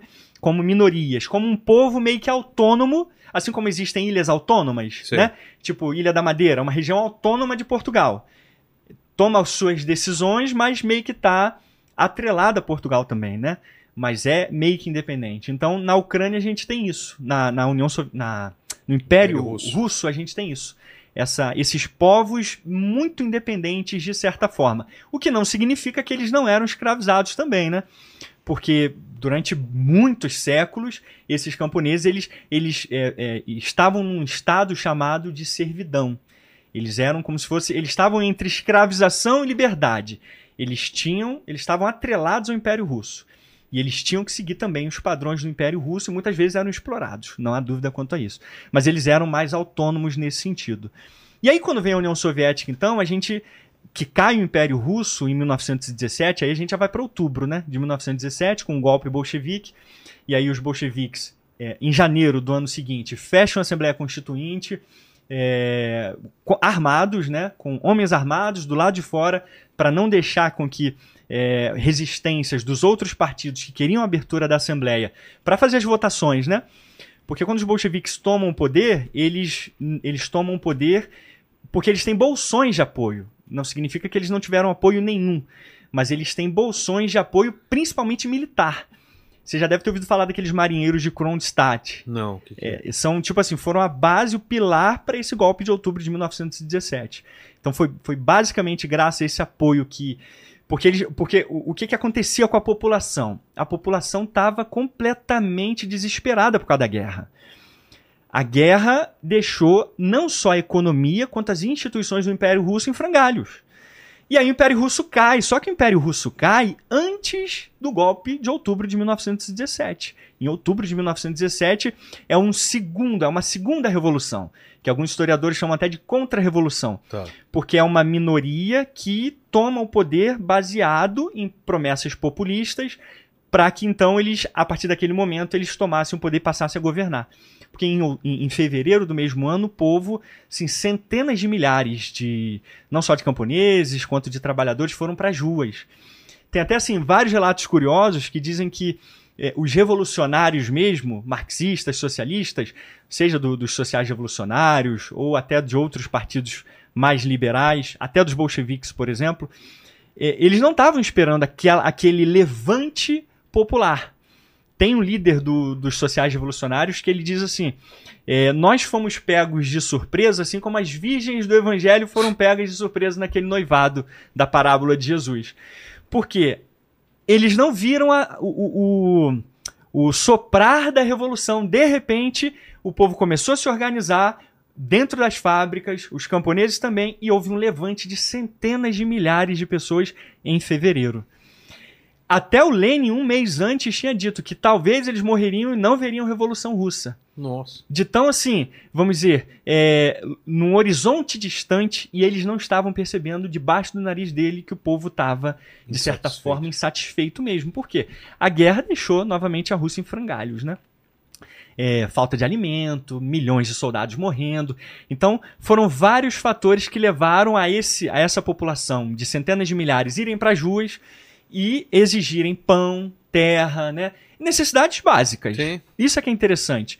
É, o, o professor Richard Pipes, ele escreveu uma, uma, uma série de estudos assim, clássicos sobre a, a Revolução Russa. Né? Ele escreveu a Revolução Russa, res- isso em 1990. Escreveu a, é, Rússia sob os bolcheviques, que aí ele já cobre um tempo mais amplo para frente. E escreveu os porquês da Revolução Russa. É um, um historiador assim, muito clássico, muito conhecido no mundo por falar sobre isso. E aí ele deixa isso claro, assim, ele, ele mostra como que a- essa revolução, as revoluções populares, elas são conservadoras. Ele coloca isso, inclusive, no seu resumo dos- das duas obras, A História Concisa da Revolução Russa. Ele diz que essas revoltas do povo, elas são conservadoras, no sentido de que eles não querem uma virada de cabeça para baixo da sociedade. Eles querem ter as suas necessidades básicas garantidas ali, pelo menos, sabe? Sim. Querem pão, querem terra, né? Querem cuidar das suas vidas, querem ter acesso às coisas e não uma, uma revolução de um sistema completo por outro. Isso a gente está falando de fevereiro, né? Na- dessa revolução de fevereiro. Então a gente tem de fevereiro até outubro o governo provisório, que é estabelecido em acordo entre os vários partidos que tinham lá na Rússia, partidos revolucionários, conservadores, cadetes e tal, que eles passam então a, peraí, então precisamos pelo menos ter um governo provisório para abafar a poeira, deixar a poeira baixar, e a partir desse momento então a gente começa a ver o, uma, uma assembleia constituinte para haver uma eleição e tornar a Rússia um país democrático. Liberal no sentido econômico e de, de leis, né? no estilo das democracias ocidentais. Né? Essa era a ideia inicial. Só que a guerra continua, né? Em 1917. A guerra, a primeira guerra É. brutal continua em 1917. E aí começa a haver vários problemas dentro da União Soviética com o radicalismo desses partidos, principalmente do Partido Bolchevique, que é o Partido Comunista que depois sobe ao poder. Porque quando Lenin ainda estava na Suíça exilado, ele estava completamente contra as posturas dos bolcheviques que já estavam chegando, Stalin inclusive, querendo, sabe, chegar em acordos com os outros partidos e levar a Assembleia Constituinte à frente. E Lenin sabia que aquilo ali seria desastroso para os bolcheviques porque eles eram minoria. Então ele não queria apoiar aquele tipo de, de, vamos dizer assim, barganha com os outros partidos, né? Tanto é que quando Lenin começa a escrever para Stalin, cara, isso é uma coisa bizarra que tem no livro. Eu tenho até esse livro aqui, ó. Tava lendo vindo para cá. Esse livro aqui, ó, de Stalin, de, do historiador russo Oleg Kleveniuk. Essa biografia é o seguinte, essa biografia aqui ela foi escrita em 2015 com acesso a novos documentos, né? Porque o que, que acontece com a União Soviética? Qual era o grande problema de, dos estudos soviéticos antes dos anos 90? Os arquivos eram fechados. Então, tudo que se falava sobre a União Soviética poderia ser desmentido como propaganda anticomunista. Entendi. Por quê? Não tem como provar. Você está dizendo isso aí baseado no quê? Isso é propaganda. Você está indo contra o re, é, regime soviético porque isso é propaganda anti, anticomunista. Os arquivos estavam fechados, não tem como provar. Mas aí, com a queda da União Soviética em 1990, vem o que a gente chama da Revolução Arquivística, que esse historiador fala. A perestroika, a liberação de milhões de arquivos soviéticos para o Ocidente, para a Rússia. E aí houve uma avalanche de novos estudos tentando compreender de fato o que estava acontecendo na União Soviética. E esse historiador russo aqui, Oleg Kleveniuk, é, nessa obra que, que é, assim, para mim é, é, e para vários outros especialistas também que já fizeram reviews dessa obra aqui, ela é a biografia talvez definitiva de Stalin. Não só pela, pela é, por ser recente, com acesso a novos documentos, quanto por ela ser a mais completa de, de trazer à luz o que foi esse cara, né? E uma das coisas impressionantes que ele mostra através de documentos é que Stalin, nesse período, no início dos anos 1917, após a Revolução de Fevereiro, ele era moderado. Nossa. Ele era um revolucionário moderado e ele próprio, ele próprio, teve que moderar várias mensagens que Lenin enviava desde a da Suíça dizendo que eles deveriam ser agressivos, deveriam ser radicais, deveriam ir contra o governo, deveriam dar o golpe de Estado, se reunir e ir se organizando. E ele começa a editar várias dessas correspondências. Não, isso aqui não vai pegar bem, não. A gente tem que. Ele, junto com Kamenev, que era o outro parceiro dele. Tanto que, ó, deixo várias coisas anotadas aí, tá É. vendo? ó? Pra, pra localizar na, na página, né? E aí, sabe, isso eu fiquei assim, boquiaberto. Por isso que estudar é tão maravilhoso, porque a gente vai descobrindo coisas novas, né? E não dá pra gente ficar parado em biografias dos anos 90, ou antes, principalmente, porque eram biografias incompletas. Que ou não estu- tinha acesso a esse documento. não tinha acesso. Então, hoje, eu citar, por exemplo, uma biografia dos anos 80, vai ser uma Tá biografia defasada, cheia de buracos, cheia de incongruências, porque esses arquivos estavam fechados. E aí ele diz que Stalin moderou Lenin em vários aspectos. Quando Lenin chega na Rússia, eh, Lenin começa a mostrar qual deveria ser o caminho dos bolcheviques, o caminho radical, o caminho do não comprome- co- comprometimento, o caminho de tomada do poder, de ir até o fim sem se comprometer com os outros eh, partidos. Só que Stalin vai vendo isso, vai vendo como que Lenin vai ficando influente dentro do partido. E ele começa a pegar apoio dos membros do partido em volta dele. Sabe? Muito apoio. Ele começa a ter muito apoio justamente por essa radicalização que ele, que ele oferece num momento, e aí a gente precisa lembrar, num momento de crise aguda. Não é, um, um, por exemplo, uma revolta dos trabalhadores contra os, os, os burgueses. Tipo assim, os trabalhadores são oprimidos nas fábricas, vai haver um levante contra os burgueses. A Revolução de, de, de Fevereiro não foi uma revolução assim. Também teve isso como um fator, mas o fator determinante foi a guerra. Todas as revoluções que aconteceram no século XX inteira, a guerra foi o fator fundamental para estourá-las. Todas elas. Isso, por exemplo, no, no surgimento do fascismo na, na Itália, no surgimento do nazismo, né, como consequência do Tratado de Versalhes, Sim. que tem a ver com a guerra. Então, sabe, todas essas revoluções, e depois a Revolução Chinesa, depois da Segunda Guerra Mundial. Então, a gente tem todos esses levantes comunistas basicamente sendo frutos de guerra. E tem um, um- um historiador, um marxista muito famoso chamado é, Karl Kautsky, que foi contemporâneo de Lenin, Stalin, inclusive, que ele dizia que revoluções que estourassem em períodos de guerra não seriam revoluções maduras, não seriam revoluções que seriam capazes de, no seu seio, trazer a transformação que era necessário, sabe, do sistema capitalista para o socialista. Então, todas essas revoluções, inclusive a bolchevique, foi fruto disso, do caos generalizado, da, da, da praticamente anarquia em todos os lugares, né? E, novamente, Tá nazismo... tão enfraquecido que alguém vai tomar o lugar do. do... Você falou tudo agora. Pro povo russo, chegou um ponto que eles estavam cagando para quem tomasse o poder. É. Chegou um ponto que ele, tipo assim, a- o caos estava tão grande que Lenin, a professora Sheila Fitzpatrick, que tem uma obra muito interessante chamada Revolução Russa, ela diz que chegou um ponto em que Lenin, lá com 30 mil é, é, pessoas, junto com marinheiros, e aí entre esses marinheiros de Kronstadt, que eram. é, porque foi uma revolta armada, né? Foi uma revolução armada, um golpe militar. Ele, é, ela, a professora diz que ele, com apenas esse punhado de gente, ele consegue tomar o poder sem nenhuma resistência. Onde que estava o povo? Inerte. O povo estava inerte. O povo ia pra rua pra quê? Tá passando fome, Já tá, tá, com- já tá todo quebrado, já não tem mais nada pra eles lutarem. Então, se fossem sociais revolucionários, se fossem bolcheviques, ou se fossem cadetes, o povo estava inerte. Ele não participou, vamos colocar assim, em massa. Teve apoio? Teve. Os bolcheviques, ao longo dessa radicalização, desse período de, de fevereiro até outubro, eles tiveram um apoio, principalmente das grandes cidades? Tiveram. Só que a gente tem que lembrar que 80% da população russa era camponesa. Então, o que que era o poder russo? Tava ali, naquele centrinho ali de Petrogrado, que depois virou São Petersburgo, né? Tava ali, só ali. Então tomou ali, acabou. Tomou todo o resto.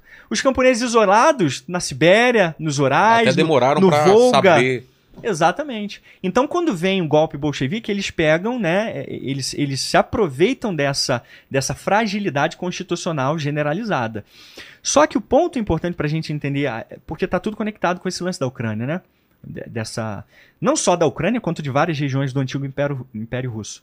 Então a gente tem aí uma, um- uma tomada do poder e Lenin mesmo, após isso, ele defende a não realização da Assembleia Constituinte, que já desde fevereiro o objetivo é que essa Assembleia Constituinte pudesse ser realizada. O que, que era essa Assembleia Constituinte? Votação. O povo ia votar em qual seria o partido ou os líderes que levariam, então, como o próprio Stalin, nessa obra que, por exemplo, o professor Klevenilk mostra. Era expectativa de todo mundo lá de que as eleições pudessem ser de fato o caminho para liberalizar o país, transformar o país em uma potência, vamos colocar assim, capitalista, para depois então vir o socialismo. Porque, é, via de regra, o marxismo fala que um país, antes de se tornar socialista, ele precisa ter as instituições capitalistas desenvolvidas, uma indústria forte, né? um proletariado forte acima de tudo. E cadê o proletariado na Rússia? Era só aquilo ali. 80% eram camponeses. Então foi uma revolução não de proletariado, no sentido de da maioria do povo. Foi uma revolução de proletariado, mas que representava a minoria do povo. Não a maioria do povo russo, que eram os Entendi. camponeses. Aí vem a Assembleia Constituinte, em- em janeiro. Os bolcheviques perdem a Assembleia Constituinte. Eles perdem numa margem considerável. Eles conseguem apenas cerca ali de 20 e poucos por cento dos votos. Só que eles não aceitam esses resultados porque, a princípio, os sociais revolucionários tinham se dividido. Eram, os sociais revolucionários eram outro grupo socialista, marxista, que era moderado. Eles queriam também essa evolução e não uma revolução completa. Eles queriam que o país fosse, sabe, liberalizando aos poucos, com a, com a democracia e tal. E aí os sociais revolucionários se partem. Só que eles se partem depois de- da organização já estar concluída para as votações começarem. Porque uma votação não é realizada de um dia para o outro. É. Então, sabe, o, o, o comitê provisório ele já foi organizando toda essa votação. E aí, quando essa votação acontece, então os bolcheviques perdem. E aí a justificativa que, que ficou na cabeça de Lenin é: nós, na verdade, esse resultado não é correto porque antes já houve a repartição dos sociais revolucionários, que era o grupo maior. Era o grupo mais popular da Rússia inteira. Só que, quando a gente analisa os resultados individuais dos sociais revolucionários de esquerda, a gente pode ver isso em várias obras, na obra do Richard Pipes, do, do próprio Dmitry Volkogonov, que escreveu bi- biografia de Lenin também, de Stalin. é, no professor é, é, Stephen Smith, que escreveu outra, outra é, história sobre a Revolução Russa, a gente vê que em todos os locais onde os sociais revolucionários competiram individuais, eles perderam. Eles não se saíram bem. Os sociais revolucionários puros se saíram melhor do que os sociais revolucionários de esquerda.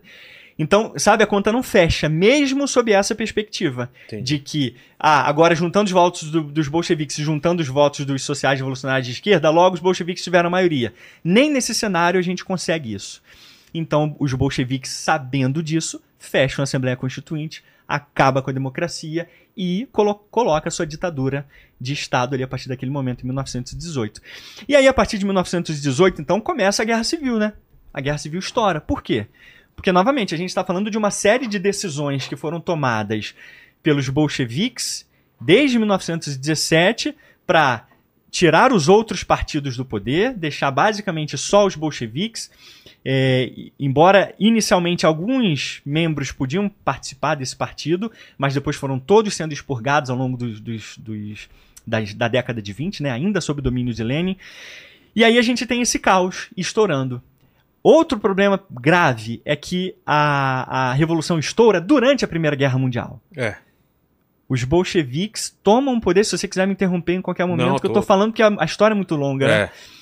Até pra galera entender um pouco desse contexto também, antes da gente chegar em Stalin, porque a história é, é bizarra mesmo de longa. Então, é, quando estoura a Revolução, Tá rolando a Primeira Guerra. tá rolando a Primeira Guerra Mundial, porque só acaba em 19. O- os, os, um detalhe importante que a gente precisa lembrar é que Lenin e os bolcheviques, os líderes bolcheviques que estavam na Suíça, eles são mandados de volta para a Rússia com apoio dos alemães, que eram os inimigos dos aliados, que eram os inimigos dos russos. Então eram os aliados junto com os russos contra a Alemanha, a Áustria, o Império Otomano, né? Sim. Então essa era a dinâmica. Então, de repente, estoura uma revolução que a própria imprensa eh, russa da época, de, durante todo o ano de 1917, começou a apresentar várias denúncias contra os bolcheviques que receberam dinheiro eh, eh, alemão para virem de volta. Nessa obra do professor Dmitry Volkogonov, Os Sete Chefes do Império, eh, do Império Russo, ele mostra pra gente a quantia de dinheiro, de ouro e de, e de marcos eh, alemães também, a- assim, milhões, e como correspondências dentro dos próprios eh, seios ali do, do exército alemão mostravam como que os, os bolcheviques estavam agindo direitinho de acordo com o que os alemães esperavam. Então, quando os bolcheviques tomam o poder, o que, que eles fazem? Tiram a Rússia da guerra. A Rússia sai da guerra. Quando a Rússia sai da guerra, eles assinam o Tratado de Brest-Litovsk com os alemães. O que, que esse tratado faz? Esse tratado entrega uma porção do, do- do Império Russo, do antigo Império Russo, para os alemães. Então, não só é, Qual na- região seria? toda a região leste ali, o, o- é, oeste, perdão. Perto da Polônia? lá? Isso, a Tá. região da Polônia, Ucrânia. Tá. Tanto que o Rada alemão fez parte da Ucrânia nesse período, perfeito. Entendi. Toda essa região oeste aí do Império Russo, um- uma fatia muito grande do território.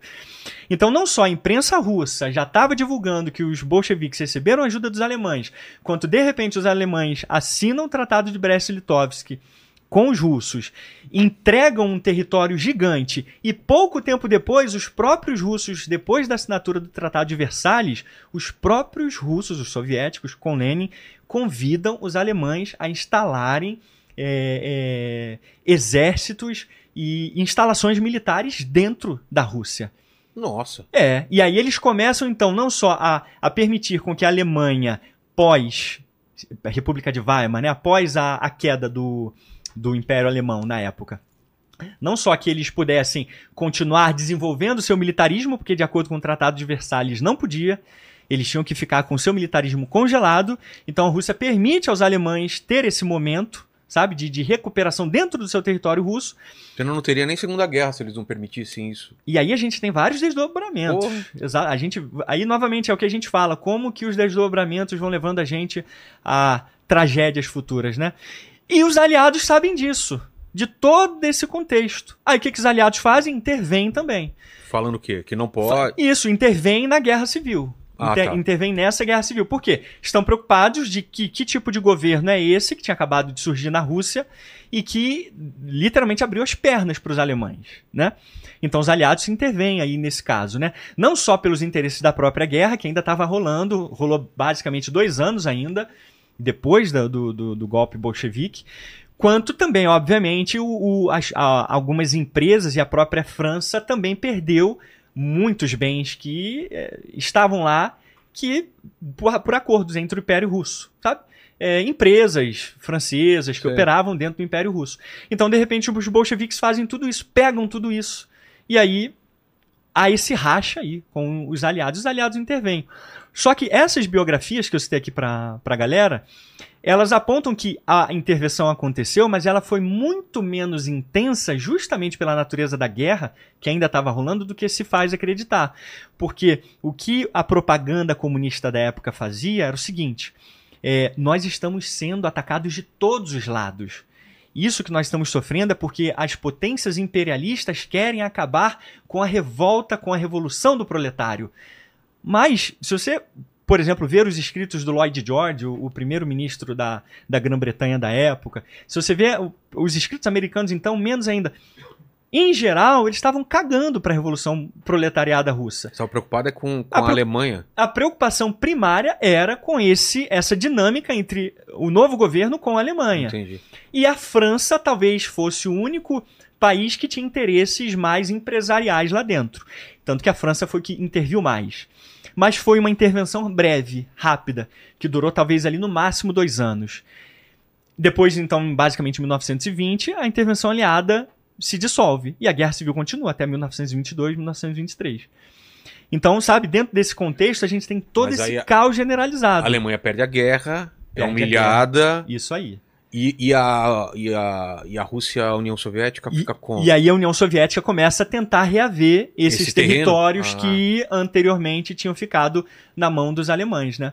Então, sabe, é- essa dinâmica é importante a gente entender porque decisões que foram tomadas naquele momento foram interferindo toda a geopolítica do que se tornaria a União Soviética.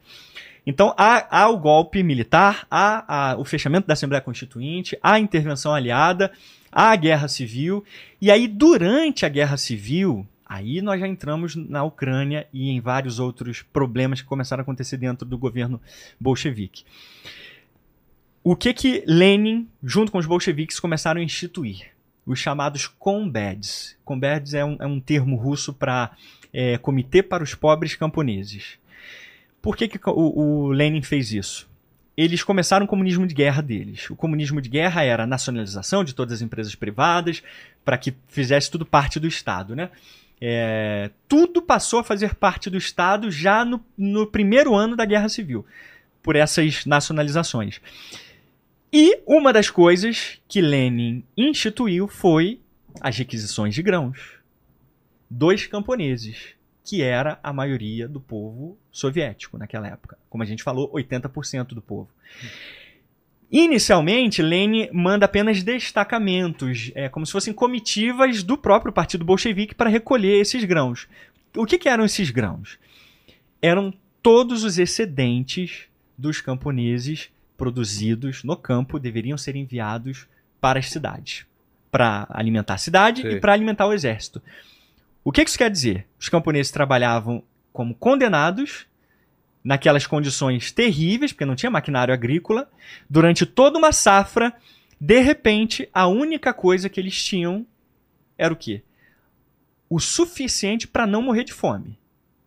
Todo o resto que eles produziam, todos os Era excedentes, tomado. era tomado pelo governo bolchevique. Isso é importante a gente compreender pelo caos que a União Soviética foi se tornando e como a pedra angular desse caos foi o campesinato. O campesinato foi a pedra angular que depois leva àquela tragédia do Holodomor. Entendi. Então, os camponeses começam a se revoltar com aquilo. Peraí, a gente está produzindo tudo isso e a gente mal consegue ficar com o que a gente precisa para sobreviver? Então eles começam a se revoltar. Aí a resistência é muito forte, a resistência é muito forte. Aí Lenin cria, não, não basta mais essas comitivas das cidades e dos trabalhadores. Agora Lenin tem que estimular a guerra da, do campesinato, camponês contra camponês. E aí a gente entra naquela dualidade maniqueísta, comunista, que é pobre contra rico. Isso na cabeça de Lenin. Porque ele não conhecia o que era o campesinato russo. Ele não fazia ideia da composição que era o campesinato russo. Que era. Que era, na sua maioria, classe média. Entendi. A gente vê isso em diversas, a gente vê isso nessa obra do, do professor Dmitry Volkogonov, do professor Lech Leveniek, D- é Dmitry Volkogonov, a gente vê na obra do professor James Ryan, O Terror de Lenin, múltiplas biografias e estudos sobre o período mostram que na cabeça de Lenin ele achava que a maior parte do campo era pobre. Logo, vamos estimular com que os pobres lutem pela nossa causa contra os mais ricos. E aí ele jogou então um campesinato um contra o outro. Tanto é que tem uma, uma frase que Lenin cita em 1919 que ele diz assim: é, aos camponeses pobres e aos trabalhadores, precisamos santificar a nossa guerra pelos grãos. Então era um negócio religioso mesmo. Para eles, a luta de classes contra os camponeses, contra os ricos, era sagrado. Né? Era algo sagrado, era algo que precisava ser estimulado. Mas os camponeses não compraram essa ideia? Aí que tá. Aí a gente vai desenvolvendo essa linha de raciocínio.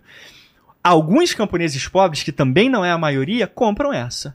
Porque estão pobres, É. o governo está liberando eles atacarem quem eles quiserem, tomarem as propriedades e darem o resto para os excedentes para o governo. Isso para um camponês pobre era maravilhoso. Ele já não tinha nada, agora ele vai ter alguma coisa. É. Só que, novamente, a demografia, não só a demografia populacional, mas social do campo, é, é, é, Lenin passou assim, voando no que era o campo. Ele não sabia, não fazia a menor ideia, não conhecia o que era o campo. Ele achava que a maioria era pobre. Ele achava que 3 milhões eram de classe média, 2 milhões eram ricos, 2 milhões de famílias. Vamos lá, 15 milhões de núcleos familiares. Esse era o total, basicamente, do, do que era a União Soviética naquele período do campesinato. 15 milhões de núcleos familiares, que tinham muitas muitos membros na família, né? Então, se eram 15 milhões de núcleos, imagina que esse número quadriplicava, né? Chegava a 80 milhões e, enfim, eu também não, não tenho certeza exatamente da quantidade total de camponeses. Mas era 80% da população russa. Então, desses 15 milhões, Lenin julgava que 2 milhões eram kulaks, ou seja, os burgueses, os camponeses ricos que estavam atrapalhando essa requisição de grãos.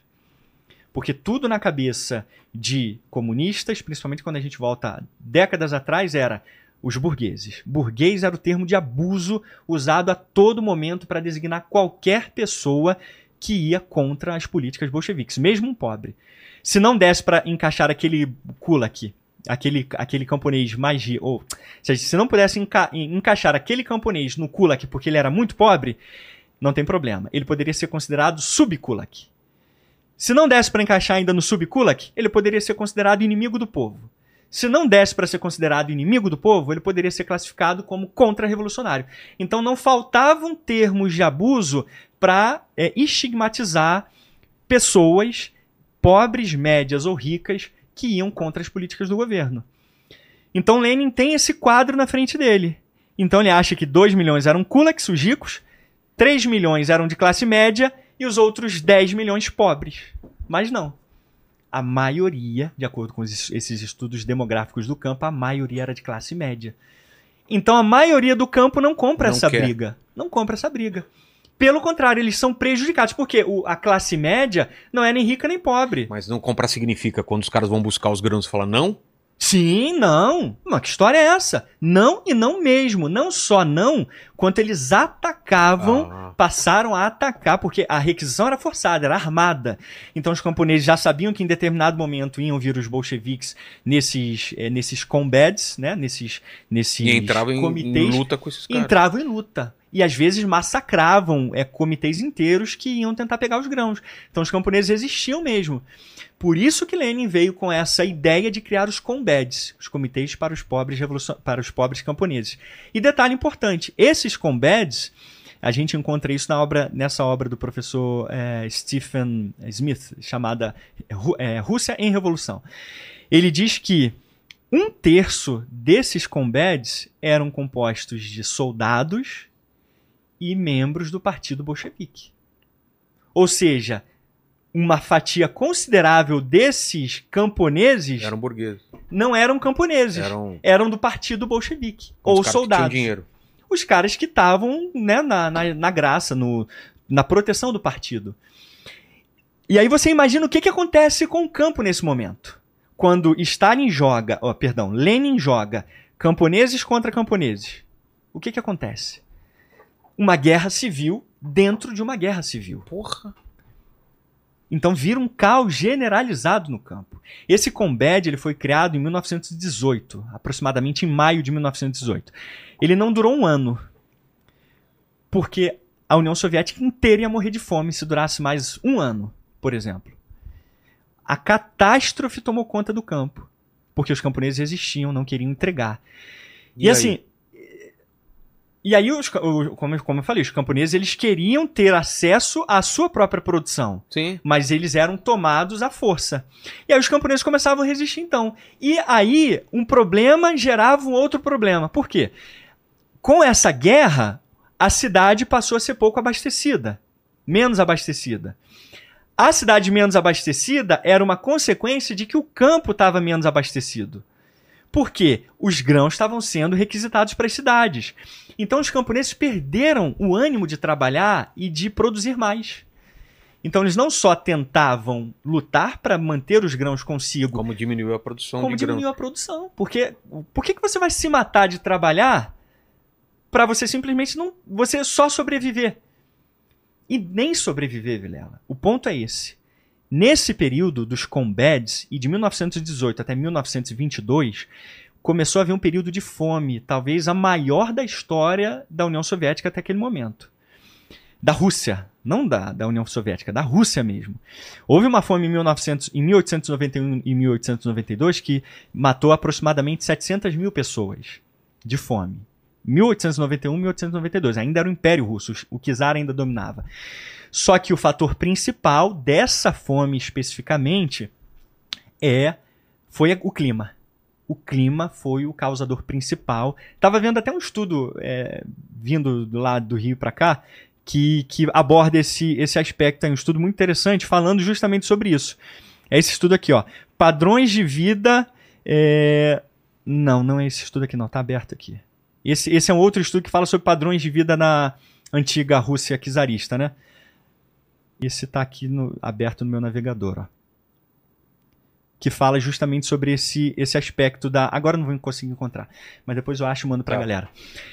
E aí mostra que o clima foi o fator principal, né? O fator principal por ter causado essa fome. Já nesse período de 1918 até 1922, foram essas requisições de grãos.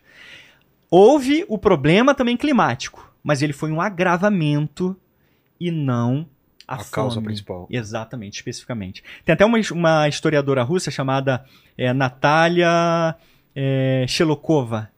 Não, é C. Selech... Enfim, o sobrenome dela é meio complicado porque é russo, né? Depois, eu até queria colocar na descrição, acho que é Tá, interessante coloca. pra galera Manda pra gente aprender, coloca. né? Isso. Porque ajuda a gente a entender. Esse nome tá aqui anotado, ó, quer ver?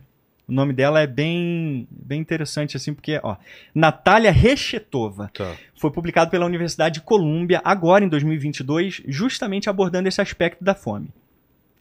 E aí ela mostra detalhe por detalhe de como essa postura de Lenin fez com que o governo eh, soviético massacrasse tanto a produção de grãos que não tinha mais grãos nem para o campo e nem para a cidade e nem para o exército E aí uma fome absurda. e- generalizada.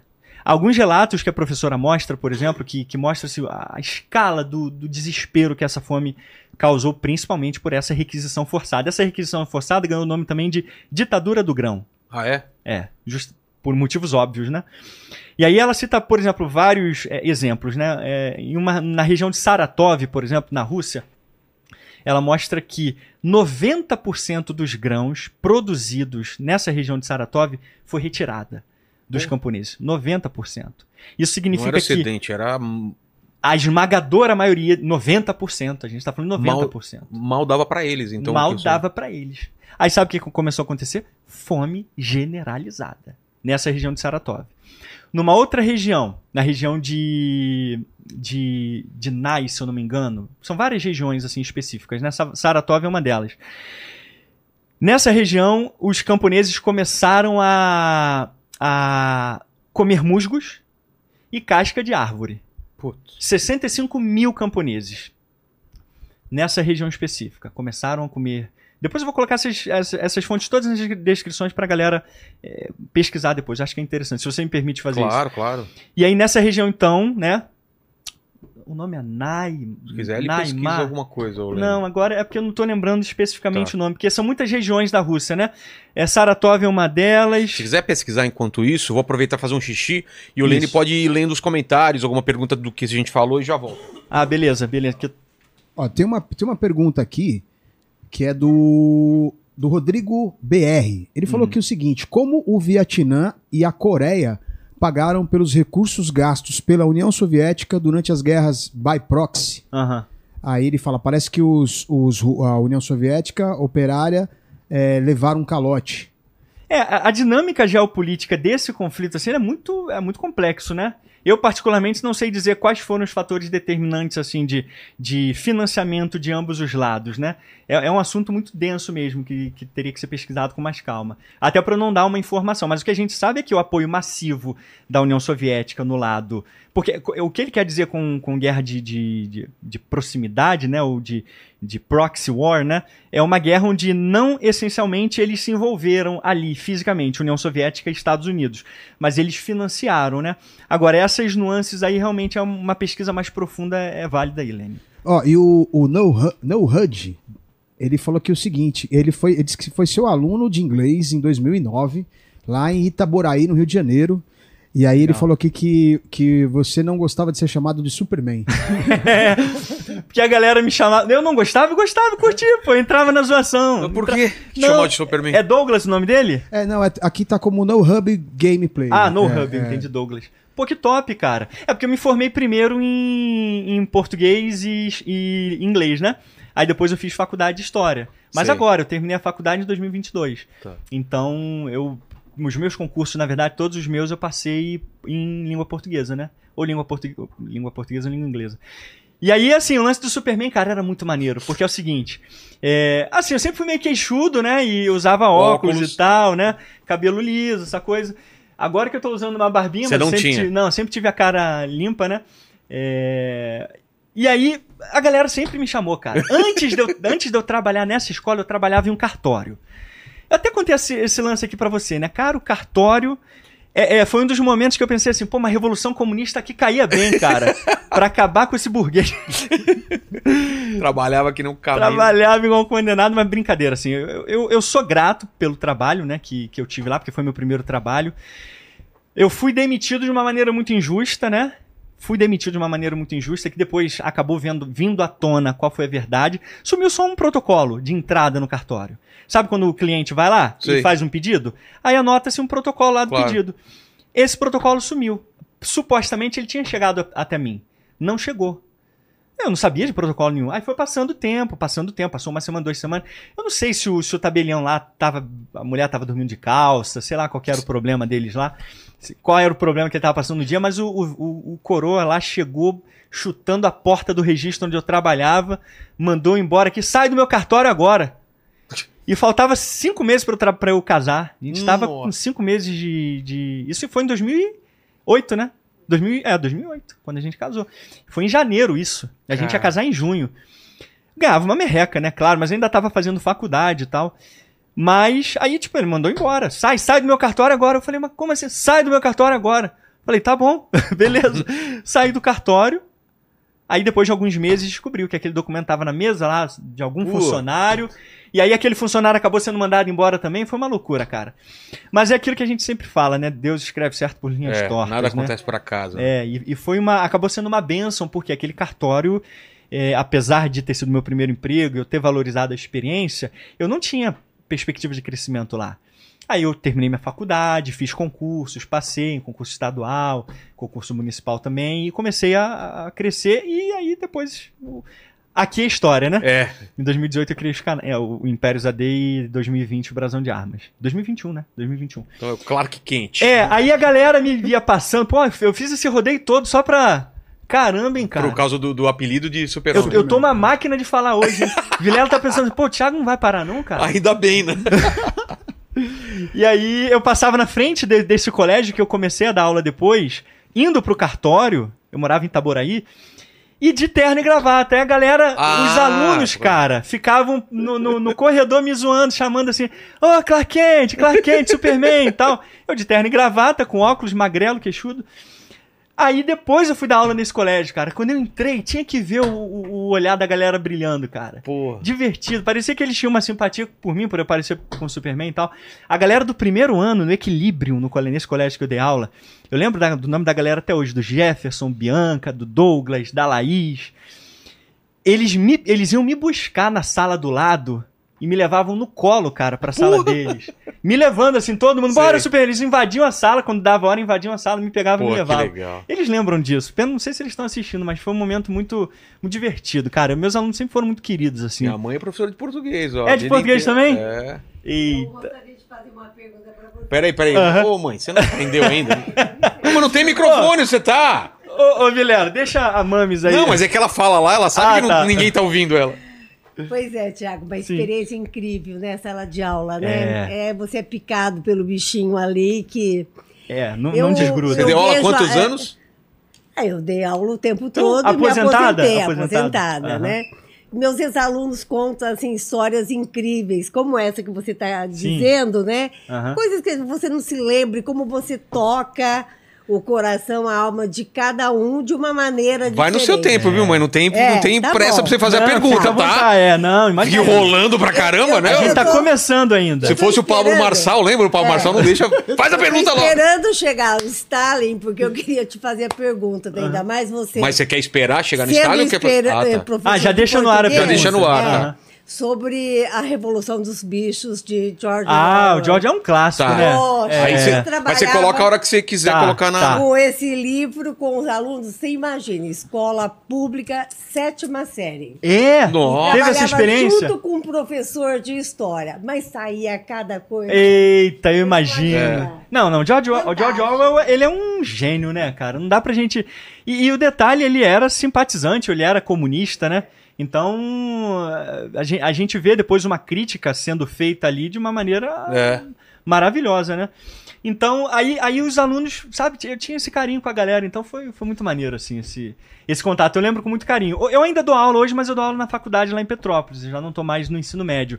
Era aquela loucura de galera com hormônios à flor da pele, né? Mas. Controlar uma sala de aula não é fácil, né? Não, e eu dava aula em escola, dei aula em escola particular, mas dei aula em escola pública também. É, minha mãe a vida inteira escola Eu dei pública. aula. Eu dei aula, cara, eu dei aula na. Assim, no lugar barra pesada, assim, de. de Ixi, de, minha de- mãe. De bandidagem mesmo. cara. Diadema, Mauá, é. A galera sabe aí, que talvez esteja no Rio, é Santa Cruz, cara. Do lado de Campo Grande. Tem uma das maiores favelas mais perigosas, chamada de Antares, né? E a população acaba sendo. estando à mercê de- dessa Claro. galera, né? Aí eu lembro que no meu primeiro dia de aula lá, Prefeitura do Rio, em 2011, aí não tinha professor de inglês há anos, né? Aí um molequinho, quinto ano, sexto ano, né? Que, com a nomenclatura nova, sexto, sete, sexto ano. Molequinho desse tamanho, cara, sim, pequenininho mesmo. Olhou pra mim assim, assim, ó, porque eu sou alto, eu tenho 1,87, um molequinho pequenininho assim, né? Molequinho mesmo. Parceiro, professor de quê? Aí eu já dei aquela cambalhada pra trás, né? Eu falei, ih, rapaz, deu ruim. Molequinho.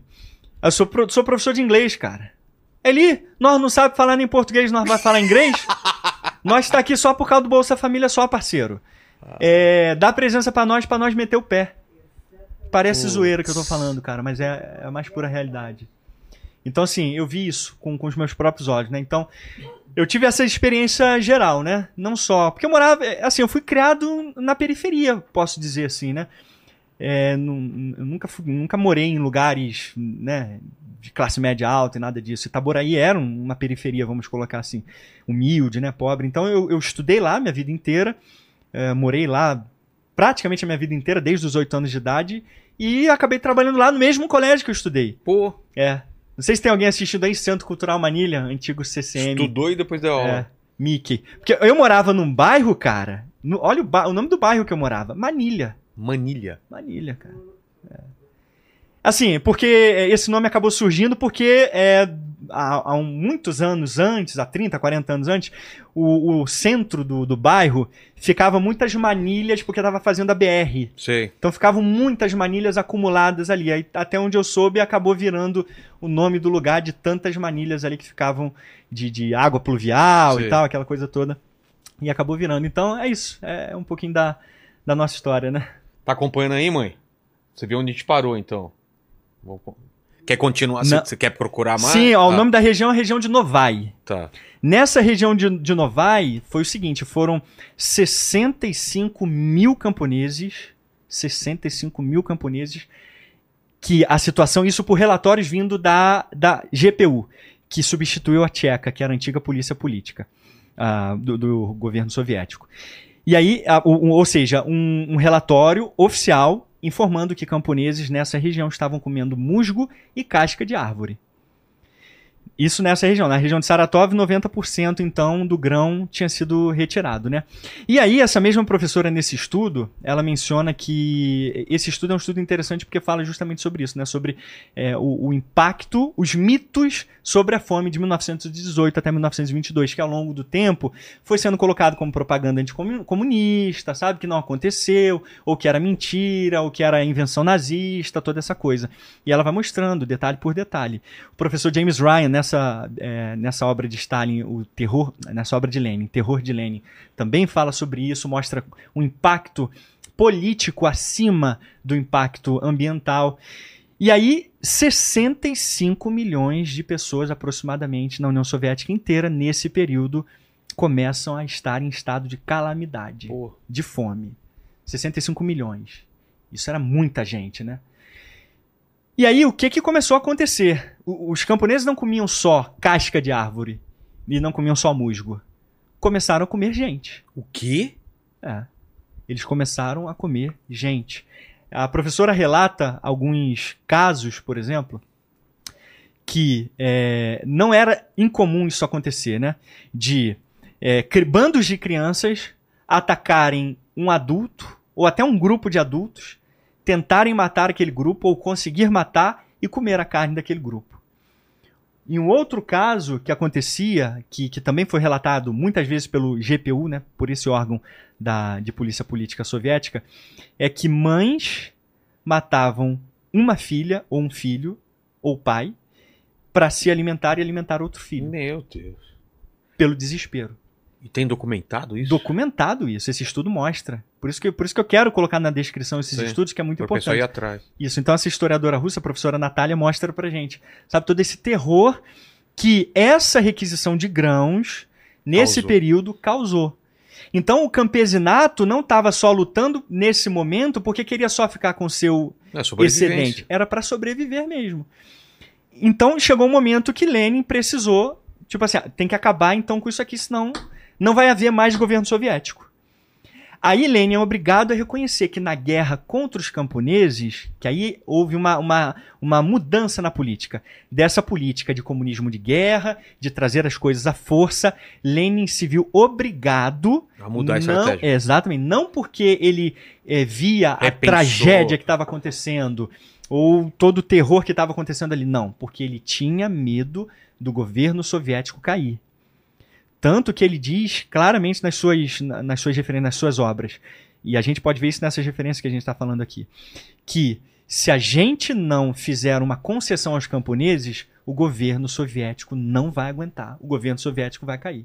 Então precisamos fazer uma concessão porque nós fomos derrotados. Aí ele criou a tal da nova política econômica, que permitiu com que os camponeses ficassem com seus ex- excedentes e começassem a eh, pagar taxas para o governo. Então o governo passou a receber taxas. Isso facilitou, isso, isso trouxe até uma certa, um certo alívio para a economia.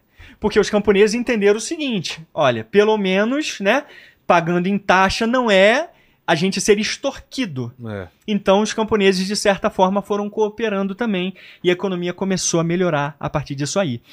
Mas um lance importante ainda sobre a fome, antes da gente avançar para essa NEP, é que é, Lenin ele só avisa ou só reconhece a fome que já estava acontecendo desde 1918, a professora Natália mostra isso, desde 1928 ele só reconhece em agosto de 1921. Ou seja, milhões de camponeses já foram morrendo nesse período.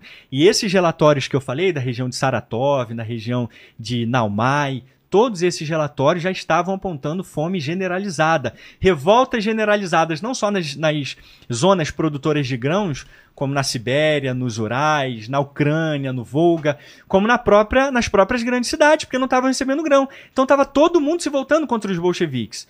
Moscou, é, é, São Petersburgo, Saratov, é, Novgorod, todas essas regiões que, que, que, eram grandes cidades começaram a se voltar contra os bolcheviques. Então eles estavam encurralados. Eles não queriam, é, eles não queriam o governo comunista. Ah. E aí não só os camponeses. O, lembra daqueles marinheiros de Kronstadt Sim. que eu falei para você que ajudaram os bolcheviques a tomar o poder? Eles próprios se revoltaram contra os bolcheviques. Contra aquelas medidas é, restritivas. Então os marinheiros de Kronstadt é, é, se revoltam e o Exército Vermelho, que na época ainda era liderado por Trotsky, é, massacra milhares daqueles camponeses, daqueles é, trabalhadores da região de Kronstadt e os marinheiros. Então houve um banho de sangue ali em Kronstadt, ou seja, os mesmos que ajudaram eles agora se revoltaram contra eles. E os mesmos camponeses que estavam inertes no golpe agora se voltavam contra eles. Então, o professor Richard Pipes mostra que em toda a história do governo soviético eles nunca tiveram legitimidade popular, no sentido de que a maioria da população apoiava os bolcheviques.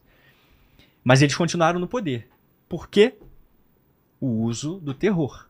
Entendi. Aí entra nessa biografia, nessa, nessa, nesse estudo que foi lançado agora, em 2015 também, do professor James Ryan, O Terror de Lenin ele vai mostrando como Lenin e, e, depois, mais ainda, Stalin. Vai escalando essa, essa violência Isso aí. repressão. E, exatamente. O nível de, de terror vai subindo de um nível, sabe, estratosférico. O que começa terrível a, alcança um nível monstruoso, sabe, com Stalin. Então, por isso que algumas pessoas discordam de que ah, Stalin não foi uma continuidade de Lenin, porque tecnicamente Lenin tinha visões muito mais é, plurais, mas quando a gente analisa esses estudos e essas fontes, a gente vê que não é o caso. A gente vê que Stalin, o professor Leg Kleveniuk mostra isso claramente. O professor, esse outro estudo aqui que eu acho fantástico também, ó. Infelizmente, esse aqui é inglês, né? Tá. Esse aqui a gente tem em português que eu recomendo demais pra galera estudar. Não é nem caro esse livro, acho que é 70 reais, se eu não me engano. Esse livro é maravilhoso de se ler. E tem esse aqui do professor Vladimir Brovkin, outro historiador russo, chamado Rússia depois de Lenin. E aqui ele fala a mesma coisa, ele mostra as evidências da continuidade entre Lenin e Stalin. Então a gente, sabe, é, quando a gente vê esses pormenores, a gente vai vendo que é impossível negar que Stalin foi uma criação, não significa que Stalin copiou tudo de Lenin. E tem várias divergências também, algumas políticas. Mas Stalin, essencialmente, o aparato que Lenin criou, criou Stalin depois.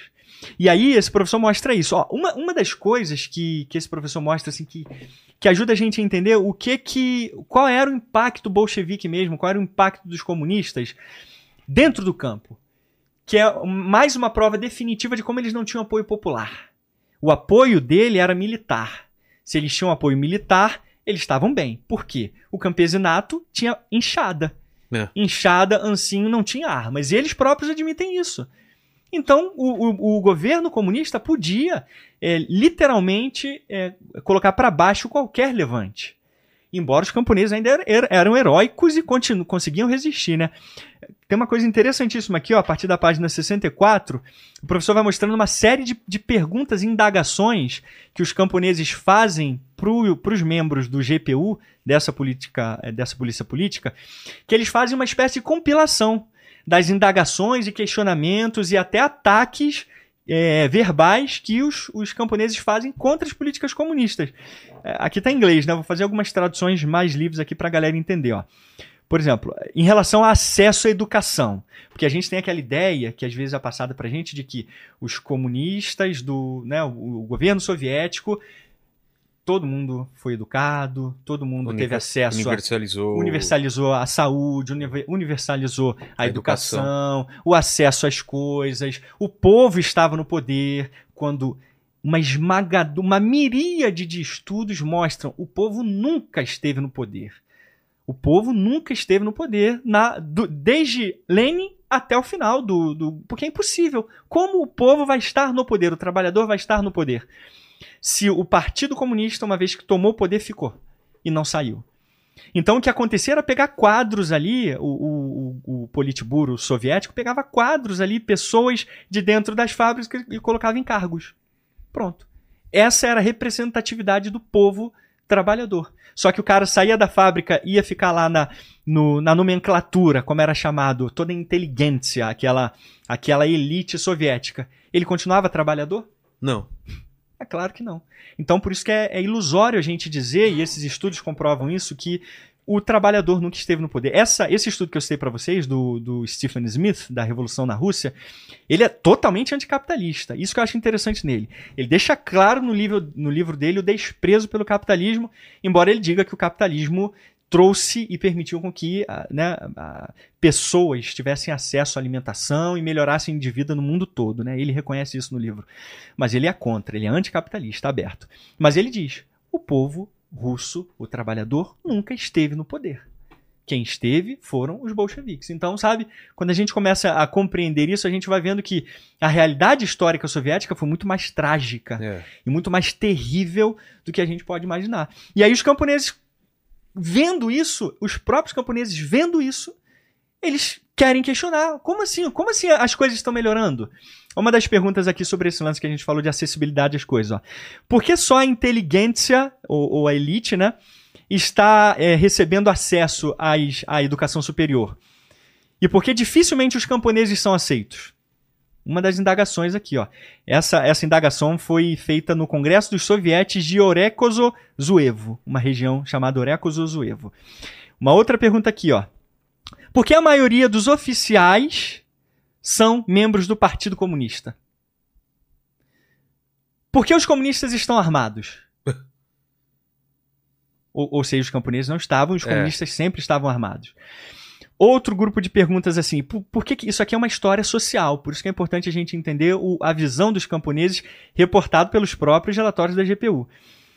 Ó, a- a- olha em relação a esse lance dos grãos, né, que a gente falou ainda há pouco. Os trabalhadores, camponeses falando, os trabalhadores devem é, um débito com os, os camponeses que eles não pagaram. Os trabalhadores têm um débito com os camponeses que eles não pagaram. E ainda assim, sob o comunismo de guerra, nós pagamos 20, é, uma, uma porcentagem de grãos, né, 20% de grãos, e agora sobre a NEP, sobre essa nova política econômica de liberalizar, eles estavam pagando 200. Antes eles pagavam 20. Agora nessa política que tinha como objetivo liberalizar mais, eles estavam pagando 200. Aí uma outra pergunta interessante aqui, ó, e, e- e não para, né? Por que os camponeses não têm acesso a seguro social? E os comunistas têm? Por que em outros países tem eh, sindicatos dos camponeses e aqui nós não podemos ter? Porque sindicatos geram baderna, Organização. organização, luta, né? É. Eu não sou contra, por exemplo, sindicatos. Eu acho que sindicato tem seu papel, embora muitos sejam corruptos. Mas o sindicato tem seu papel. Então, a baderna, por assim dizer, que os sindicatos causavam era prejudicial pro, Ah. para os bolcheviques, essa união dos camponeses, né? Ó, outra, olha que pergunta interessante, essa aqui na, re- na região de Gomel, da província de Gomel. Por que não existe liberdade de expressão? Camponeses, a maior parte da população, indagando ao GPU por que, que não existia liberdade de expressão. O que a revolução deu aos camponeses? Olha que pergunta interessante essa aqui, cara. É possível equalizar talentos humanos e trazer todo mundo para o mesmo nível? Os próprios camponeses não conseguiam compreender como todo mundo conseguiria ser igual. É. Poderia ser nivelado no mesmo aspecto social se algumas pessoas poderiam ser mais capacitadas do que outras para atingir novos níveis, né? Olha essa aqui. Por que a taxação, por que a taxação agora é três vezes mais alta do que sob o czar? Ou seja, eles pagavam hoje, no, no governo soviético, três vezes mais do que antes, Na época do, na época do czar, do Império do Russo. Império Russo. Olha, e essa aqui sobre os kulaks, dos camponeses. Aí entra naquele lance do, do abuso do termo e como milhares ou talvez milhões de pobres sofreram por serem cla- classificados como, como kulaks. Aqui diz assim, ó. Por que um camponês que tem duas vacas é considerado um kulak? sendo que ter uma vaca era o mínimo que um camponês tinha de posse. Por quê? Ó, o que exatamente pode classificar alguém como um kulak? Ninguém entendia Não essa. tinha parâmetro. Não tinha parâmetro claro. objetivo, era subjetivo. Tem até um membro do Partido Comunista, é, desse período, inclusive, desse período mesmo, que ele mostra pra gente que quando alguém saía na rua usando casaco, ele poderia ser classificado como kulak, só porque estava usando um casaco. E ele poderia ser preso e ainda perdia o casaco. E não era raro isso acontecer. Nossa. Então, assim, do- o dos mais absurdos abusos aconteciam lá em relação a esse termo, a esse uso do, dos kulaks, né? E aí tem perguntas ainda mais agressivas, ó. Em outros distritos, Kolomensky, por exemplo, aqui eles dizem, ó, nós não queremos a hegemonia da classe trabalhadora. Camponeses falando. Porque eles eram prejudicados pela tal da classe trabalhadora, que também não conseguia compreender muito bem qual era o papel dela naquele governo. Até o Lenin teve que admitir uma vez que é, a gente tem, vê isso na obra do, do professor James Ryan. É, como que o Lenin falando, né? Os, os trabalhadores estão tímidos? Eles não entenderam ainda que eles estão no poder? O que será que precisamos fazer para mostrar para eles que eles estão no poder? Porque ninguém entendia nada. E se alguém falasse alguma coisa ou questionasse, poderia ser considerado inimigo do povo. Caramba. Então, olha a loucura. E aí, falando, ó, as últimas perguntas mais impactantes. Por quanto tempo vocês vão come... Por quanto tempo vocês vão continuar a torturar o campesinato? Falando para os bolcheviques, os comunistas. Por quanto tempo vocês vão continuar a torturar o campesinato? O que aconteceu com suas promessas? Olha aquela pergunta que eu te falei da guerra dos combates, camponeses contra camponeses. Quando vocês vão parar de incitar uma parte do campesinato contra o outro? Por quanto tempo vocês vão continuar pendurados nos nossos pescoços como parasitas? Ou seja, lá na União Soviética, alguém precisava trabalhar para sustentar as políticas. E trabalhar mesmo, né? E morrer de fome, perder os seus bens, né? E uma última pergunta aqui é: por quanto tempo é, por, por quanto tempo ainda ah, os sovietes vão continuar arruinando a agricultura camponesa? Então, assim, a gente tem, sabe, todos esses, esse- essas nuances, esses detalhes que vão levando à fome, à morte de milhões de pessoas. Lenin, ah, como eu te falei, Lenin atrasa o pedido, porque inicialmente ele não queria reconhecer, mas felizmente, diferente de Stalin, ele reconhece a fome, tarde, mas reconhece. E aí, de acordo com o professor Dmitry Volkognov na obra Lenin, ele diz que 25 milhões de vidas foram salvas por uma ajuda do enviada por um comitê, comitê americano de ajuda humanitária. Então, assim, cerca de 25 milhões de entre 20 e 25 milhões de pessoas é salva por essa ajuda. E quando essa comissão chega lá, a professora Natália, nesse estudo que eu falei do estudo comparativo da, da fome de 1922, fala: quando eles chegam lá, eles não veem praticamente nenhuma ação sendo tomada. Ação muito, muito fracas, ações poucas, que representassem qualquer ajuda naquele momento. E aí eles olhavam e viam a, a, a situação dos camponeses na mais profunda miséria e devastação. E Lenin desconfiado ainda, achando que com essa comissão ele ainda, ele ainda atrapalhou. Esse estudo mostra pra gente. Existem relatos dele ainda tentando dificultou. dificultar o trabalho dessas agências, achando que eram espiões, que eles estavam chegando lá para ajudar e iam instalar em espiões na, na União Soviética também. Então ele ainda foi cético. Então, assim, o comunismo soviético ele foi fundado na paranoia, né? Foi fundado no, no que o professor Terry Martin eh, ele chama de ah, o, o- a, a xenofobia soviética, porque tudo era o capitalismo, tudo era o imperialismo que queria cercar. E toda a merda que acontecia na União Soviética, a culpa não era do governo. A culpa era dos kulaks. Ah, dos cultos. Dos kulaks, dos camponeses ricos, dos contra-revolucionários, ou externa. Ou dos, dos, dos membros brancos, né? Do, como eram chamados os, os, os opositores, né? O exército branco, que Divi- eram dos mencheviques Dividir o próprio povo para poder. dividir o próprio povo. Então a Ucrânia foi, já, já foi sofrendo, porque a, a Ucrânia, quando a gente fala da Ucrânia, a gente fala da principal zona de É. produção de grãos, não só naquela época, quanto ainda hoje. Né? Ainda hoje a Ucrânia é o, O o celeiro. celeiro da Europa. É- Essa, essa expressão é muito correta. É. Então, Por isso que ela é tão desejada, né? por isso que ela é tão desejada. Então a gente. E, e e a localização dela também é muito estratégica. é né? muito Tá estratégico. lá na boca do, da, da Rússia, né? Na boca, isso aí, na boca da Rússia. Então, sabe, a, a União Soviética vai mantendo o controle sobre a Ucrânia até que chega Stalin, né? E aí? Até que chega em Stalin, em 1928, começa o maldito plano quinquenal.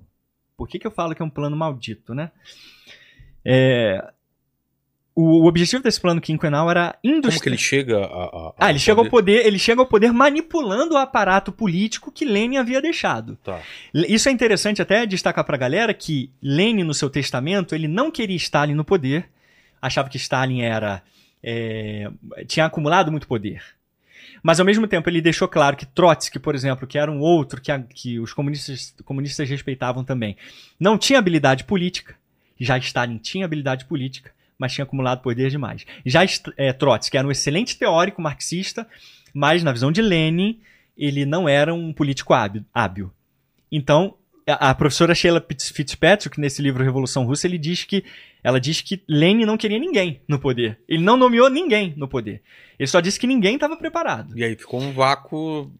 Mas o ponto é o seguinte: Lenin escreve esse testamento já afastado da vida política, porque ele tinha sofrido dois ou três derrames, já estava assim completamente convalescendo da doença mesmo, num estado catastrófico assim de saúde, até mental mesmo. Então, Stalin não só manipulou para que o, o, o, o governo soviético visse essas correspondências de Lenin, quanto o próprio governo não entendia nada. Peraí, se foi Lenin que elevou Stalin ao maior status do Partido Comunista, que foi de secretário-geral. Como que agora ele está dizendo que É. Stalin que Stalin não está preparado para assumir o cargo? Então também na mente dele, do- dos membros ali, do, do- como Kamenev, que foi braço direito de, de, de Stalin, por exemplo, Kaganovich, eles não entendiam como é que pode Stalin estar tão mal na fita com Lenin se Lenin colocou ele no poder e investiu ele com todos esses poderes. Então algo de errado não está certo, né? Então, sabe, essas manipulações todas levaram Stalin ao poder. E- Stalin, é, para o, o, o, o, o comitê né, central e para os, os bolcheviques, ele era um líder mais preparado para lidar. Então ele chega ao poder, né? E aí, em 1928, então, Stalin entende, junto com, com o, o Politburo e o, e o Comitê Central, que não era o momento mais de continuar com aquela NEP, com aquela nova política econômica.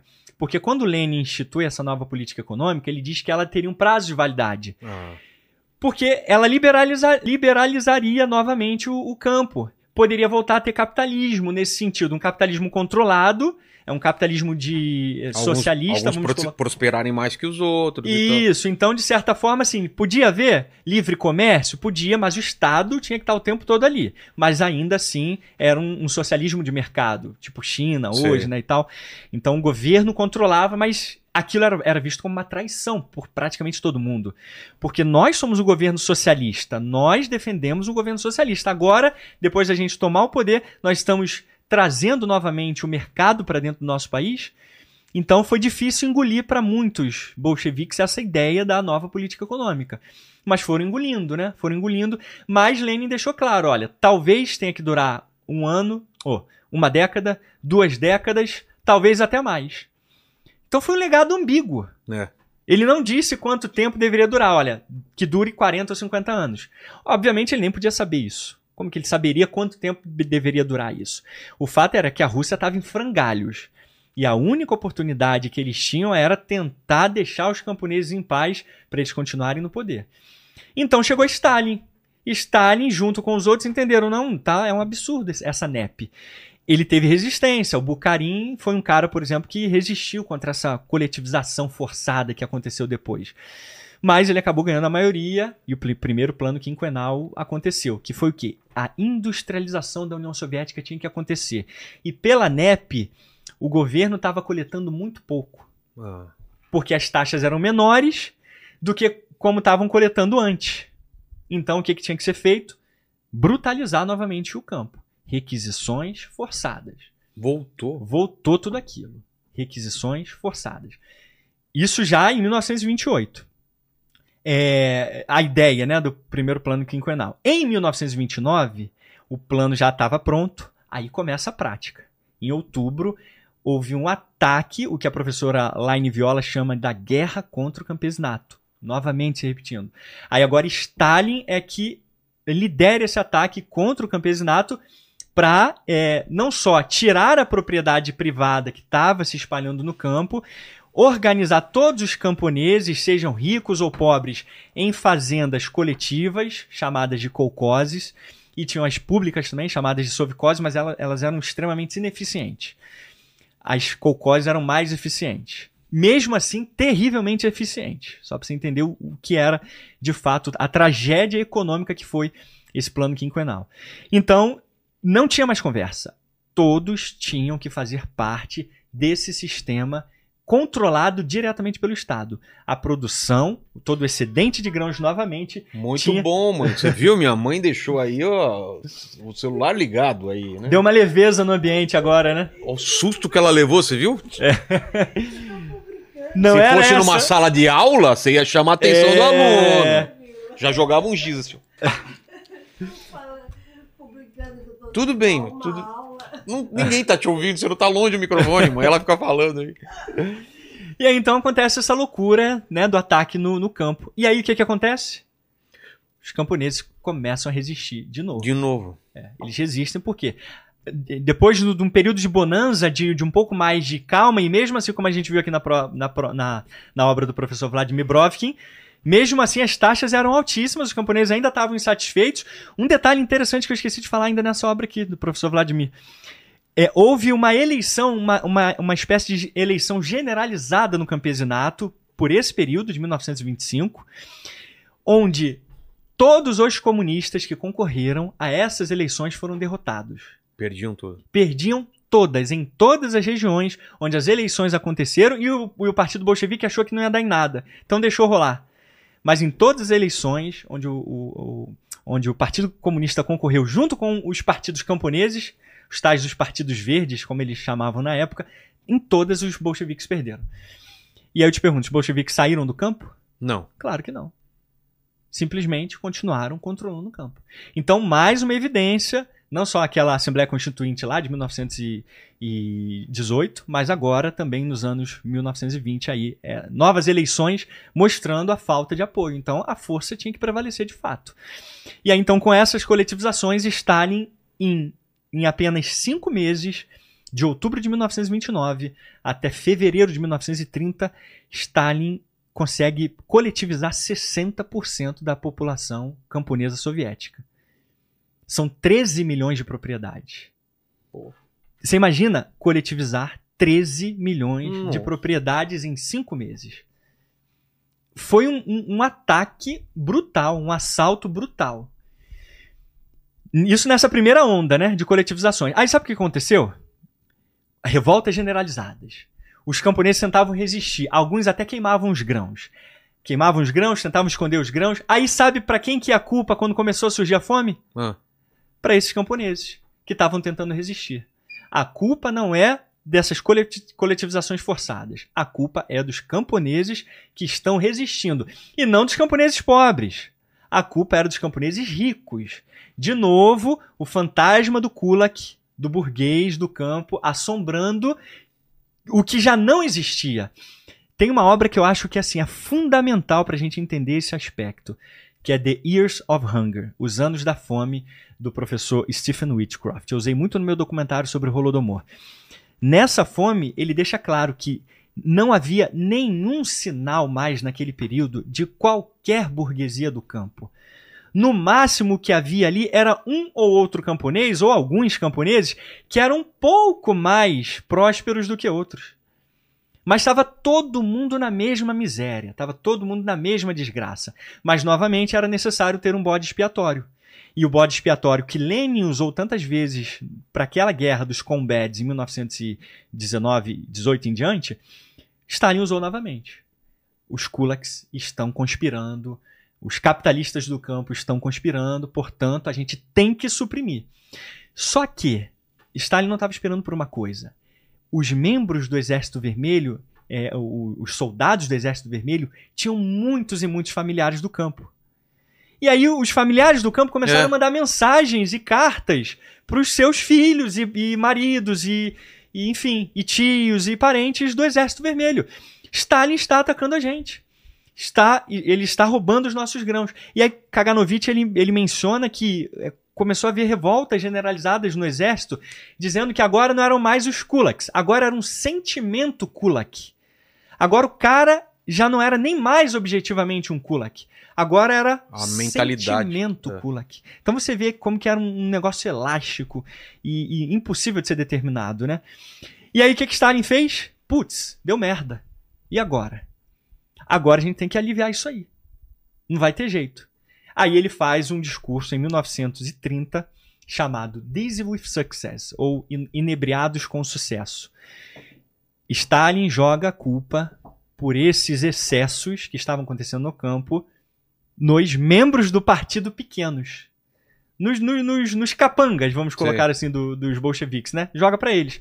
Ó, a culpa é deles aí, gente. Não tem nada a ver com isso, não, tá? Eu falei desde o início que o nosso objetivo era fazer a coisa com calma, tinha que ser voluntário, né? Tinha que todo mundo, todo mundo entrar bonitinho aqui. Não pode ser A força. a força. Claro que não. Essa era a, a- a propaganda stalinista. Só que todo mundo sabia, não só os membros que ficaram revoltados escrevendo carta. Pera aí, Stalin. Mas essas eram ordens de vocês próprios, do próprio Politburo do Comitê Central. Então está errado, isso não é verdade. E de fato, a documentação primária da época, em 1928, em janeiro de 1928, Stalin envia um telegrama para Kaganovich, Medvedev, informando com todas as letras. Isso meses antes de começar o plano quinquenal Sei. Nós precisamos fazer um ataque frontal contra o campo. Nós precisamos reforçar e usar força ainda mais intensa para requisição de grãos. Porque o que aconteceu com Lenin lá, de ter dado, errado, foi falta de força. Então agora nós precisamos usar a força. Isso em 1928. Pô. Aí em 1930, ele diz que a culpa não era dele.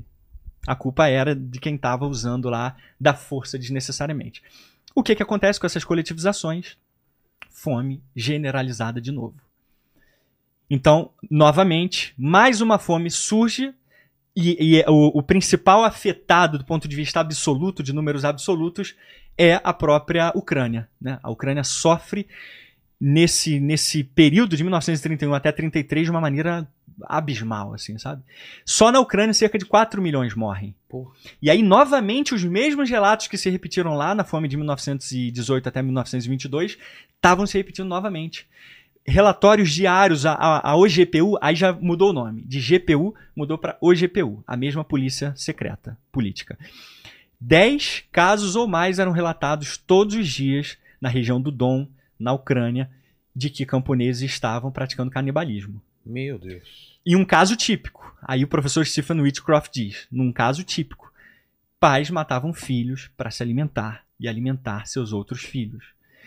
Um outro caso relatado pelo GPU: um marido desesperado mata sua esposa para se alimentar. E detalhe, o que que todos esses casos aí têm em comum? Cascas de árvores voltaram a ser comidas novamente, igual comiam antes. Tem até o filme do, do daquele jornalista, o eh, Gareth Jones, tem na Netflix chamada Sombra de Stalin, Sei. que mostra ele próprio comendo. É. Ele estava lá na Ucrânia para reportar aquela tragédia e ele próprio vê as crianças comendo e ele próprio come. Uma casca de árvore porque ele está morrendo de fome também. Cara. Então tudo isso começa a acontecer, né? É, todas essas tragédias desumanas de novo devido a essas políticas de coletivizações.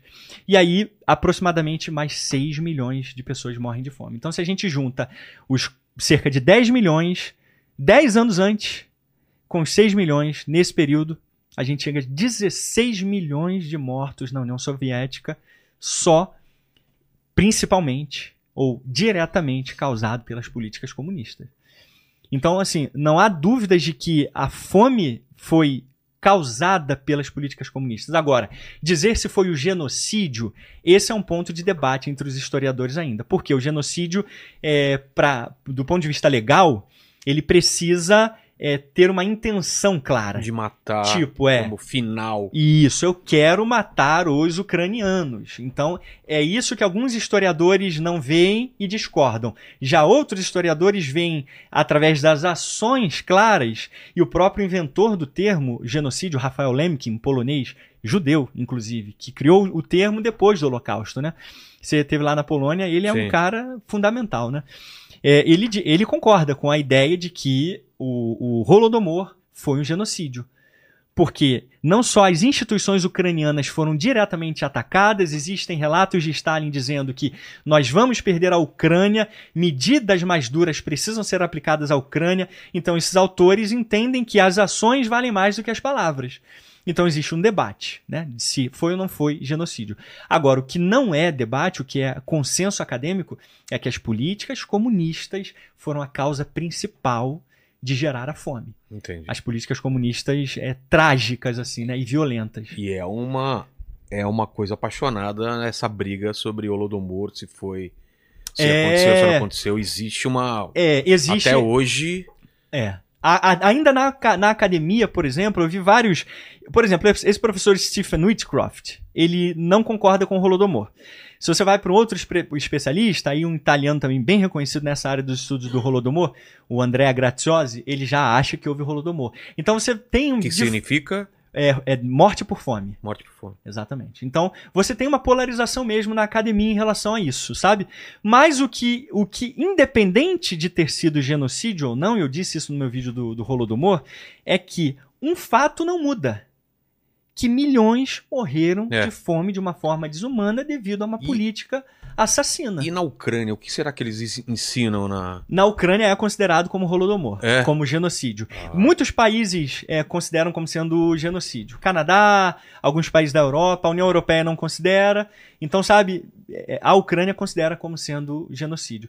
Então você tem essa, essa polarização sim acontecendo. E o pior de tudo, Stalin, pelo menos desde 1931, quando a fome estava começando ainda, porque a fome não começou imediatamente com as coletivizações. Os camponeses eles ainda foram trabalhando e Sim. ainda tinham os grãos lá. A fome começou em 1931. Existem relatos de Stalin desde 1931 reconhecendo isso na obra do professor Stephen Whitcroft.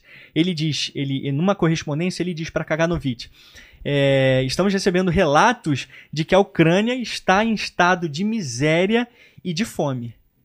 Precisamos fazer alguma coisa, senão vamos perder a Ucrânia.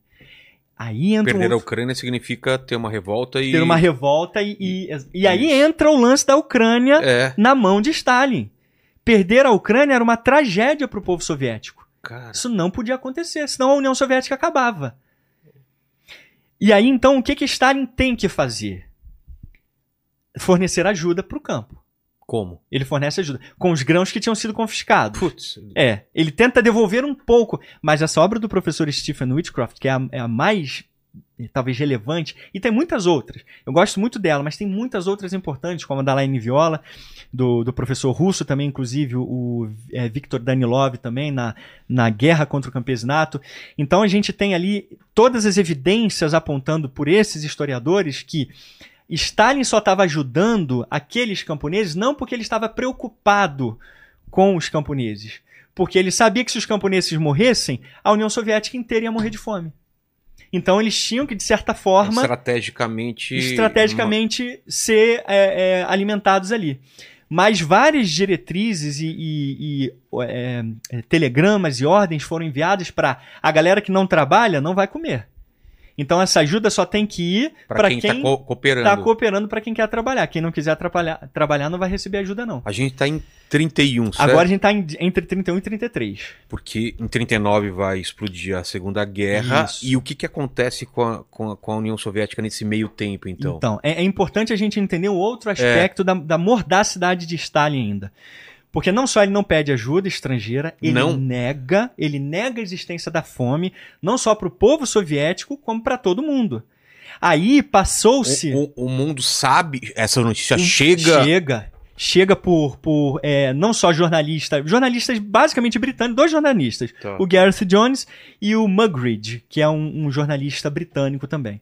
Fala, tá acontecendo isso lá e ele nega, E- fala que não. Que não, que isso é propaganda nazista, que são os nazistas que estão inventando isso. Aí no Ocidente, toda a reportagem, o próprio é, o Walter Duran, que era o, o repórter do, da- do New York Times, que estava na União Soviética, estava conivente com o governo russo. Ele, Ah, é? ele queria, estava na patota russa. Sei. Não queria se comprometer com o governo. Ele mesmo nega. Não, não tá acontecendo nada disso aqui, não. Isso tudo é, é propaganda desses anticomunistas, desses jornalistas aí. Então, é, só que ucranianos conseguem fugir, muitos ucranianos conseguem fugir. A chamada diáspora ucraniana. Vão pra onde? Pra vão para. Canadá, vão para outras partes da Tá. Europa, Portugal. Eles conseguem fugir, vão para Polônia, inclusive. É, e aí eles mesmos relatam. Só que esses relatos são reduzidos a simples relatos influenciados por nazistas e propaganda anticomunista. Então isso fica no limbo, sendo repetido num vórtice durante todas as décadas até 1990, com a queda da União Soviética. Então eles não admitem nunca essa fome. Só a fome só vem à tona quando os arquivos são abertos. Aí a gente vê que aqueles não só os imigrantes estavam certos, que estavam tentando, os jornalistas estavam certos. Então, Então, teve, teve uma, uma tentativa de ajuda e não, não aceitaram? não, não, não teve uma tentativa de ajuda porque o governo soviético Ah, negava. negava. É. Então, se não foi mobilizado nenhuma ajuda, porque o governo soviético não, não dizia que tinha problema. O, o- o- os jornais noticiavam, ó, fome na Rússia, o pão acabou na Rússia. Mas era só notícias, só notícias circulando. E para piorar mais ainda a situação, a gente chega no censo de 1933. Essa tragédia toda acontece entre 1931 e 1933. E aí eu tô concluindo já esse- essa Tá. etapa final. Até pra. Porque já, já, tá, já secou a voz aqui, né? Pega, tá com É. água aí? É, vou, vou- por favor, valeu. E aí a gente chega então é, nesse censo de 1933. Tá. O censo de 1933, é, ele é um censo revelador. Por quê? Os censitários, a gente tem dois censitários que são fundamentais nesse processo. O Ozinski, que acabou se tornando o responsável pela, é, pela organização do censo de 1933, e o seu ajudante, o Craval. Esses dois organizam o censo, e nesse censo de 1933 acontece essa tragédia demográfica. O censo aponta que milhões de pessoas desapareceram da União Soviética. Milhões. E aí? E a União Soviética não podia aceitar aquilo. Em 1933, isso. Ainda no final da fome. Sei.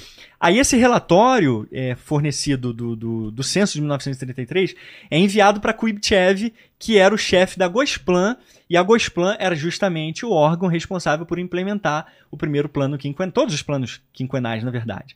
E o Kuibchev diz, não, como pode? Isso aqui não, não dá, Tá isso aqui tá errado. De jeito nenhum. Mas eles sabiam que a fome estava acontecendo. Só que eles não queriam aceitar. Aí ele envia para um outro verificador, que aí já, já era do departamento. Olha o departamento: Departamento de Controle Estatal. Aí o que, que você acha que aconteceu dentro desse parta- departamento? Cancelamento geral. Chegou para um tal de Vornezinski, que foi o, o, o chefe desse departamento né, de controle estatal. Não, é mentira. Esse censo é falsificado. São agitadores que estão fazendo esse censo aqui. Esse censo aqui é produto de, de imperialistas, de capitalistas. Portanto, esse censo tem que ser cancelado e os, os responsáveis por esse censo têm que ser punidos. Aí o que, que aconteceu com o pobre Dozinski e o do Craval, que tinham sido os censitários honestos, que fizeram o censo honestamente, Dançar. dançaram. Um foi para o campo de concentração e outro foi executado. A gente vê isso no artigo do próprio professor Stephen Whitcroft, que é Estatísticas Soviéticas sob o Stalinismo. Ele lançou esse artigo em 2017. É um artigo fundamental para a gente entender essa dinâmica, né? Então, Toma uma água aí, dá É, uma. Dá uma... estatísticas soviéticas, para não perder a linha do Ah. raciocínio aqui, porque é muito dado, né? Muita informação e a cabeça já tá fritando. Eu tô com enxaqueca, rapaz, braba. É, então, é, Estatísticas Soviéticas sobre o Stalinismo Sim. é esse artigo do professor Stephen Whitcroft. E aí ele fala isso. É cancelado. De 1933, então, esse censo é jogado para 1937. Nesse ínterim, de 1933 a 1937, Stalin continua divulgando que a qualidade de vida na União Soviética estava melhorando, que a União Soviética estava crescendo e números que não condiziam com a realidade dos censos. Falsificações dos censos. Números grandes. E a quem- industrialização, aquela ideia deles. e a industrialização a todo vapor. É. Exatamente, industrialização a todo vapor. E revelando para o público apenas as verdades comunistas, não as verdades objetivas dos censos. E a, a coisa foi sendo jogada para debaixo do tapete. Então qual foi a ideia? Vamos jogar para 1937, esse censo de 33, porque em 37 acaba o segundo plano quinquenal. Nesse segundo plano quinquenal, a gente espera que a industrialização já tenha concluído, essa vaga de coletivizações tenha sido aliviada, e aí a população começa a crescer novamente. A gente consegue jogar uma pá de cal nesses milhões de mortos aí que ficaram para trás. Nossa. Beleza, então é jogado para 1937. 1937 chega o novo censo. E aí? O que, que acontece nesse novo censo? E esses dados são fundamentais para a gente entender. O governo soviético fazia uma projeção de 18 milhões entre o censo de 1926, que foi o último censo, até 1937. De crescimento populacional? De crescimento pro- populacional. Deze- é, 19 milhões, o governo soviético, Tá. entre 1926 até 1937 e 39, que depois eu vou chegar no censo de 39 ainda. É, e aí, o- o- a- essa agência de estatísticas, que era uma agência honesta, isso precisa ser destacado também, os censitários foram honestos em todos os censos que eles fizeram. Em todos. Isso é incrível, vindo dentro do- da União Soviética, vindo depois daquela tragédia da, do- do- da perseguição daqueles censitários de 1933, os caras continuaram fazendo censos corretos, revelando o que estava acontecendo na Ucrânia, na União Soviética inteira, na verdade. E aí, quando chega então o censo de 1937, mesma coisa. Esse órgão tinha uma projeção de 8 milhões. De 8 milhões. Só que o censo de 1937 deu uma projeção não só de nunca 18, 19 milhões. Impossível chegar a 19 milhões. Mas ficou menos 8 milhões. Nem a própria agência estatística acertou na expectativa devido ao crescimento demográfico, o movimento populacional entre mortes e, e nascimentos, né? Nem o próprio é, é, comitê, que era o correto, que era honesto, que estava fazendo o censo, acertou. Tipo, de fato revelou uma tragédia ali. Ainda 8 milhões a menos. 8 milhões a menos na União Soviética inteira. Aí revelaram ou não? Aí não revelaram. Sabe por que não revelaram? De novo, cancela o censo de 1937. Stalin estava no meio da guerra do Partido Comunista, chamado do Grande Terror, onde ali naquele período entre 1937 e 38 só Stalin, sob sua organização, matou 700 mil membros do Partido Comunista. Por isso que é chamado de Grande Terror, que foi um- uma chacina generalizada dentro do partido para acabar com a oposição que ele estava enfrentando do tal do Bukharin, ou Bukharin, né, co- como, como se pron- costuma pronunciar, que, que sempre foi contra aquela agressão contra os camponeses. Ele queria que os camponeses pudessem ser apaziguados e que o crescimento econômico pudesse ser sustentável, e não aquele ataque brutal que gerou tudo aquilo. Então ele estava certo. A, a chamada oposição da direita porque Stalin era da extrema esquerda. E aí se classificou o Bukharin como Stalin em 1917 era da direita. Ah, é? E Stalin, não é da direita, quando a gente fala direita, até pra galera não, não interpretar confundir. mal minhas palavras, não é da direita conservadora, de repente Stalin virou liberal, não é isso. É da direita de que, tipo, o- existia dentro do Partido Comunista uma ala mais moderada, à direita, e uma ala mais radical, à Entendi. esquerda. Então Stalin naquela época era considerado por, de direita. O professor Leg Kleveniuk mostra isso. Pela, porque, porque ele era moderado, ele queria apaziguar os, os ânimos com os outros partidos.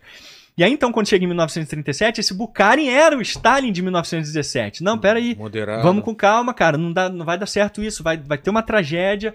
Não vamos crescer economicamente desse jeito. Enfim.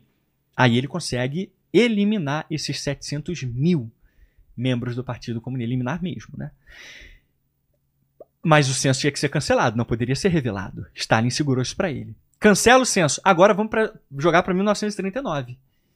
Nossa. Mais um adiamento. Agora em 1939. De novo. Mas por que simplesmente não só mentir os dados? Porque ainda tinha oposição. Ah, tá. ainda tinha oposição. Se ele divulgasse aqueles dados, Iam- Bukharin e os outros iriam ter acesso e jogariam aquilo na cara de Stalin. Tá vendo como eu Entendi. sempre falei?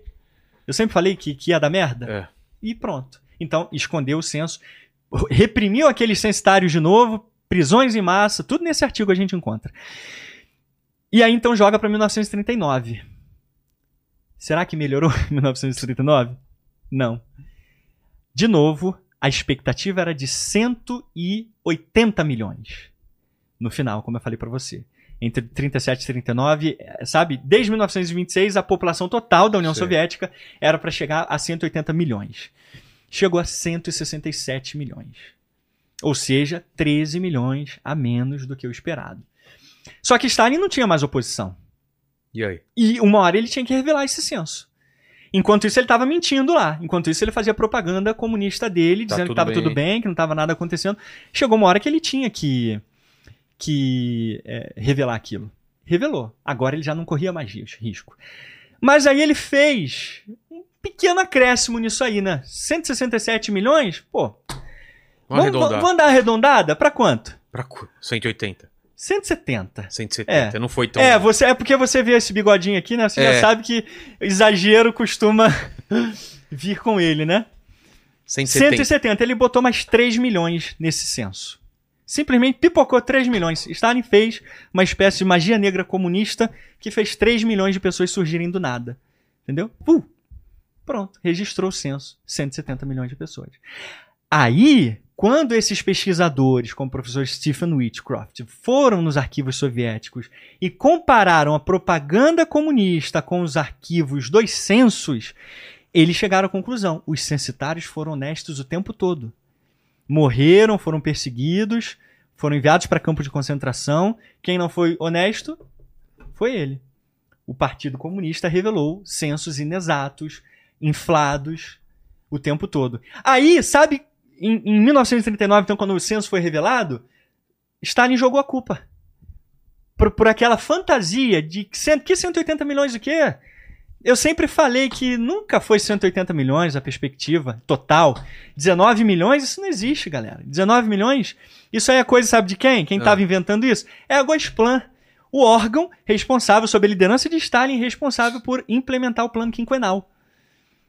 Então, tipo, a culpa não é minha, tá? A culpa é deles lá. Eu falei que não ia dar certo. Só que as pesquisas nos arquivos soviéticos, e de novo, nesse artigo do professor Stephen Whitcroft, a gente encontra isso. Stalin, desde 1935, em duas conferências dos estakhanovitas e dos ceifadores, ele disse com todas as letras que uma população, desde 1926, desde 1926, uma população equivalente à, Ucra à Finlândia, que na época, em 1935, era 3,5 milhões de pessoas, estava sendo acrescentada, estava nascendo na União Soviética. Então, ele próprio, em 1935, já dizia isso com todas as letras na sua própria pro- propaganda. Mas ele, ele, como líder, conseguiu jogar para debaixo do tapete. Entendi. E, e- e a revelação vem com esses estudos. Então veja, além de causar todo esse trauma, ainda a dissimulação, a falsidade e a mentira, justamente para esconder toda a tragédia que foi gerada pelo governo comunista e a fome que brutalizou o, o povo soviético de uma maneira que é, é, o professor, esse professor James Ryan, ele fala nesse artigo Terror de Lenin que o, o governo comunista ele foi o governo um dos governos mais repressivos e violentos da história humana. Justamente por isso, por essa loucura, né, de paranoia de inimigos e matar e santificar a causa. A, a sua causa é acima de tudo. Eles a são ag- qualquer preço. a qualquer preço. Eles são agentes históricos e, portanto, eles simplesmente estão seguindo o fluxo da história. Não tem outro jeito. É inevitável que a roda da história fique manchada de sangue. Então, esse tipo de justificativa que eles autoafirmavam para eles mesmos faziam com que essas tragédias acontecessem, né? E aí a gente chega, então, Na Segunda Guerra na Segunda Mundial. Guerra Mundial e aquela tragédia que também Nossa. ceifou mais 29 milhões. Então, assim, a Rússia sofreu, a Rússia e todos os países satélites que, que compuseram a Rússia, sofreu na mão dos comunistas aí por, por praticamente 80 anos, ininterruptamente. Ininter, ininterruptamente. E a fome, a tragédia, foi a pior delas, assim, porque as pessoas não eram mortas com um tiro na cabeça. Elas iam apodrecendo. Mas na Segunda Guerra se consegue um, um chamamento desse povo como vamos lutar contra o nazismo? Existe essa. ajuda a, a- a- unir como povo? A única coisa que o século XX ensinou pra gente que une povos não é uma consciência de classe. É uma ameaça externa? É uma ameaça externa e uma guerra que levanta o patriotismo. por isso que a gente, esses, esses marxistas do início do século dizem né, que quando o, o socialismo ele surge da guerra, ele é um socialismo falso. É. Porque ele não veio da- das necessidades das classes se revoltarem contra o sistema e contra a opressão do burguês e contra a opressão do, do capitalista que os oprime já durante. Isso não existe. Na mente do, do, do, do, do trabalhador e do próprio, principalmente do próprio camponês russo, Lenin é obrigado a admitir, inclusive, em 1919, ele diz é, que os trabalhadores e os camponeses são irreconciliáveis não tinha a mesma consciência, tanto que a consciência de classe ela precisa ser colocada na cabeça do trabalhador por um revolucionário. Nessa NEP, Ele não tem capacidade de chegar. que ele não entende isso, como que existe uma classe, como que eu vou encarar você como sendo uma mesma coisa, sendo que eu tenho meus interesses individuais. E você tem os seus interesses in- individuais. Você vai lutar pelos seus interesses, pela tua família, eu vou lutar pela minha. Então, na cabeça do trabalhador, não, não, não havia o- a eliminação do indivíduo, da consciência individual e, de repente, o coletivo passou a fazer sentido. Isso nunca fez sentido em lugar nenhum do, do século XX. Tanto que nenhuma revolução proletária aconteceu em nenhum outro lugar. Que Marx acreditava que aconteceria, por exemplo, nos países mais desenvolvidos. A Rússia foi o único país lá que Marx, em alguns rascunhos que ele escreveu para alguns revolucionários, rascunhos, não foram estudos. Ele já estava no final da vida e ele, talvez por essa questão aí do, do, do, do feudalismo russo, a classe camponesa, aí ele falhou miseravelmente, porque a classe camponesa se mostrou antiproletária, porque ela, como o próprio professor mostrou as perguntas, a gente não quer hegemonia do proletariado porcaria nenhuma. A gente quer viver a nossa vida, a gente quer ter os nossos acessos às nossas coisas. Então, sabe, não, não funcionou isso. A mãe das revoluções foram as guerras. Isso em no nazismo, no fascismo e no comunismo. Então essa consciência de classe nunca fez sentido, como hoje não faz sentido. Ela precisa ser Alimentado. batida na cabeça, de- repetida como jargões o tempo todo. Mas no final das contas, quando você está numa greve, quando você está numa greve, você está pensando em quem numa greve, cara? Eu tô pensando em mim. É. Eu tô pensando na minha família. Claro. Eu tô pensando que no final daquela greve a minha conta vai estar com dinheiro. Ou não. Ou os meus benefícios vão vir. Se o cara recebe um benefício que eu não recebo, eu não vou ficar satisfeito com isso. Puxa, que legal ele recebeu um benefício, a consciência de classe. Parabéns, não tem problema não ter recebido, eu fico feliz de você.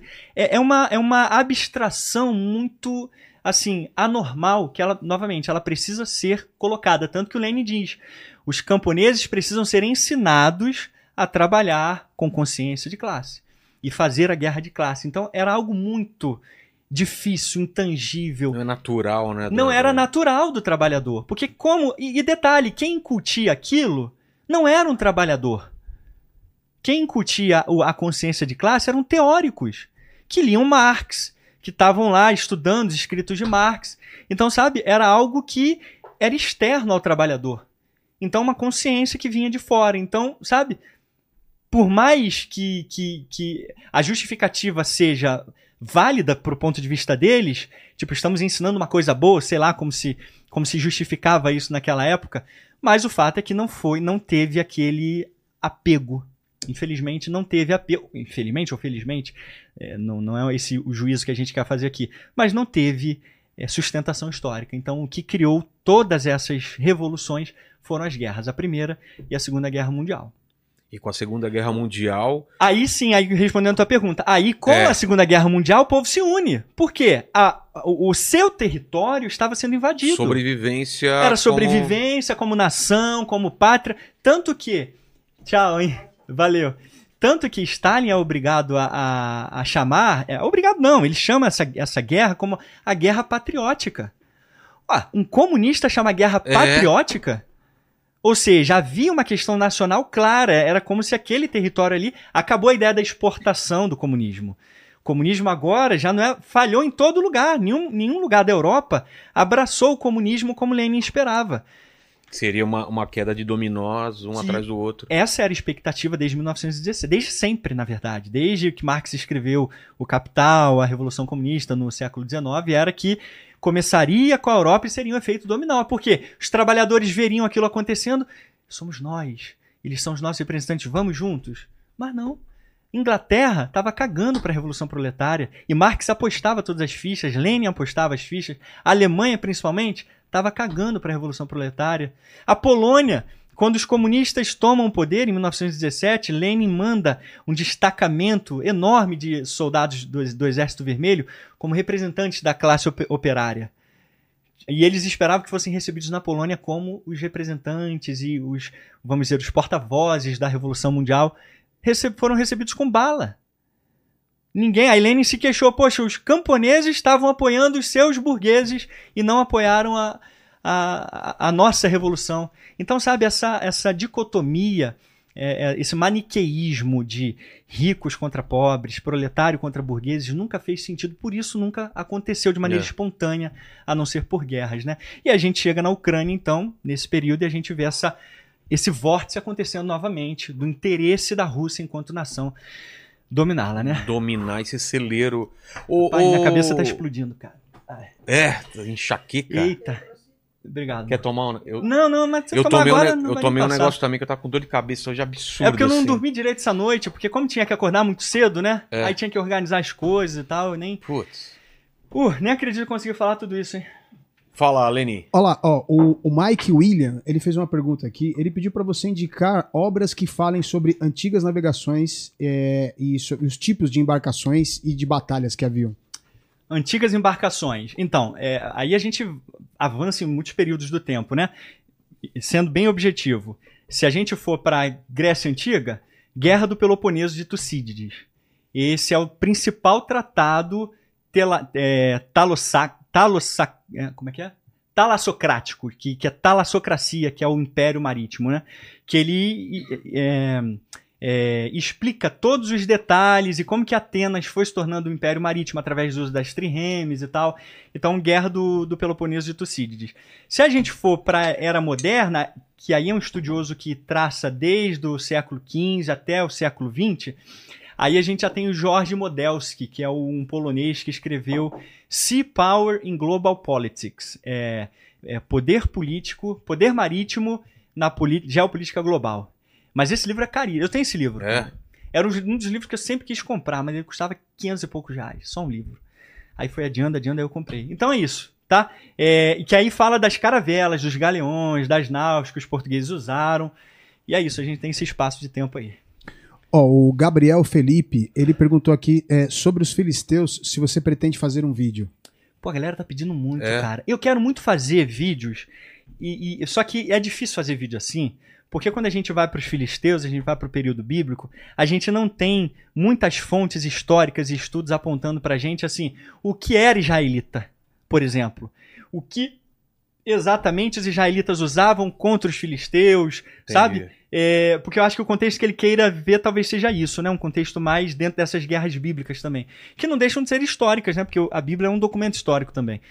Mas eu quero fazer, mas ao mesmo tempo eu acho que as fontes são bem, bem limitadas. Mas eu honestamente nunca me aprofundei muito ainda nesse ponto, não. Mas a galera tá pedindo. Ó, oh, o, o, Hugo Veiga ele fez um comentário aqui. Ele falou assim: ó, curiosidade. Os russos dizem que é um absurdo chamarmos Nicolau II de czar. O czarismo terminou com Pedro o Grande, quando a capital foi para Petrogrado. Uhum. A partir dele, todos foram imperadores. Aí ele coloca entre parênteses, imperatar. É, é porque isso, porque existia uma, uma noção entre absolutismo, o que era absolutismo, o que não, o que não era. Tanto que na metade do século XIX os camponeses é, foram deixados de lado em relação à servidão. Acabou a servidão, pelo menos na lei, né? Então. Eles passaram a ser mais livres, embora ainda houvesse opressão, né? Mas não há dúvidas de que. O, o, tanto que Stalin é chamado de o czar vermelho, né?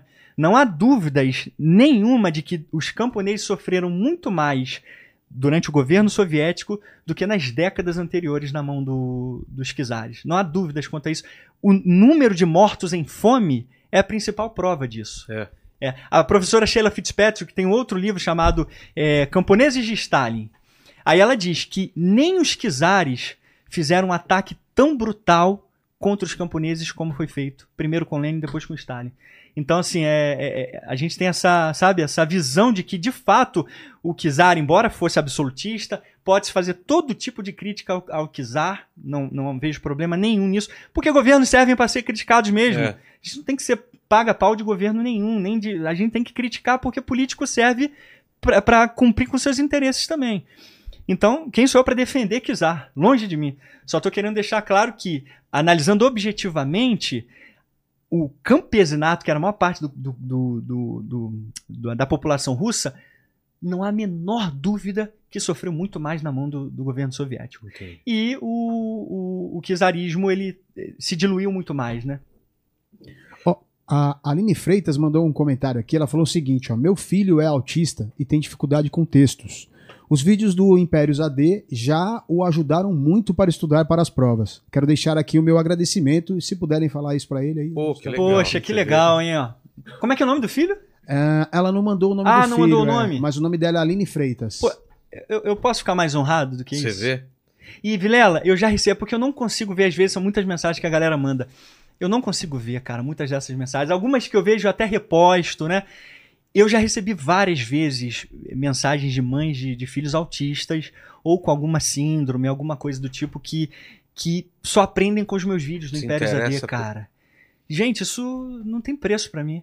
Que coisa maravilhosa eu poder despertar o interesse numa criança que tem um problema desse. Eu até me- de novo, até me emociono em, em poder fazer parte disso, sabe? Fazer uma Então, diferença. né? É, então muito obrigado, muito obrigado de verdade mesmo. E é, é engraçado como, como a, a gente contou, é, essa história que você contou, bem explicada e tal. E eu não sei se isso dá uma, uma perspectiva pra gente pra tentar entender como vai ser o mundo agora, porque essa guerra, por exemplo, da Ucrânia, você esperava? Você...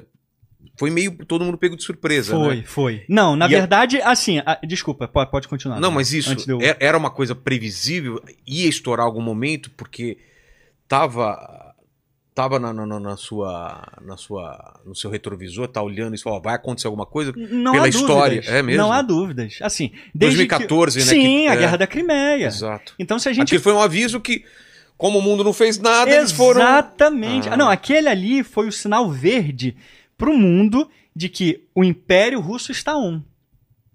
O Império Russo está on. Eles colocaram o, o pé na água pra sentir a temperatura e viram que Uma potência nuclear, né?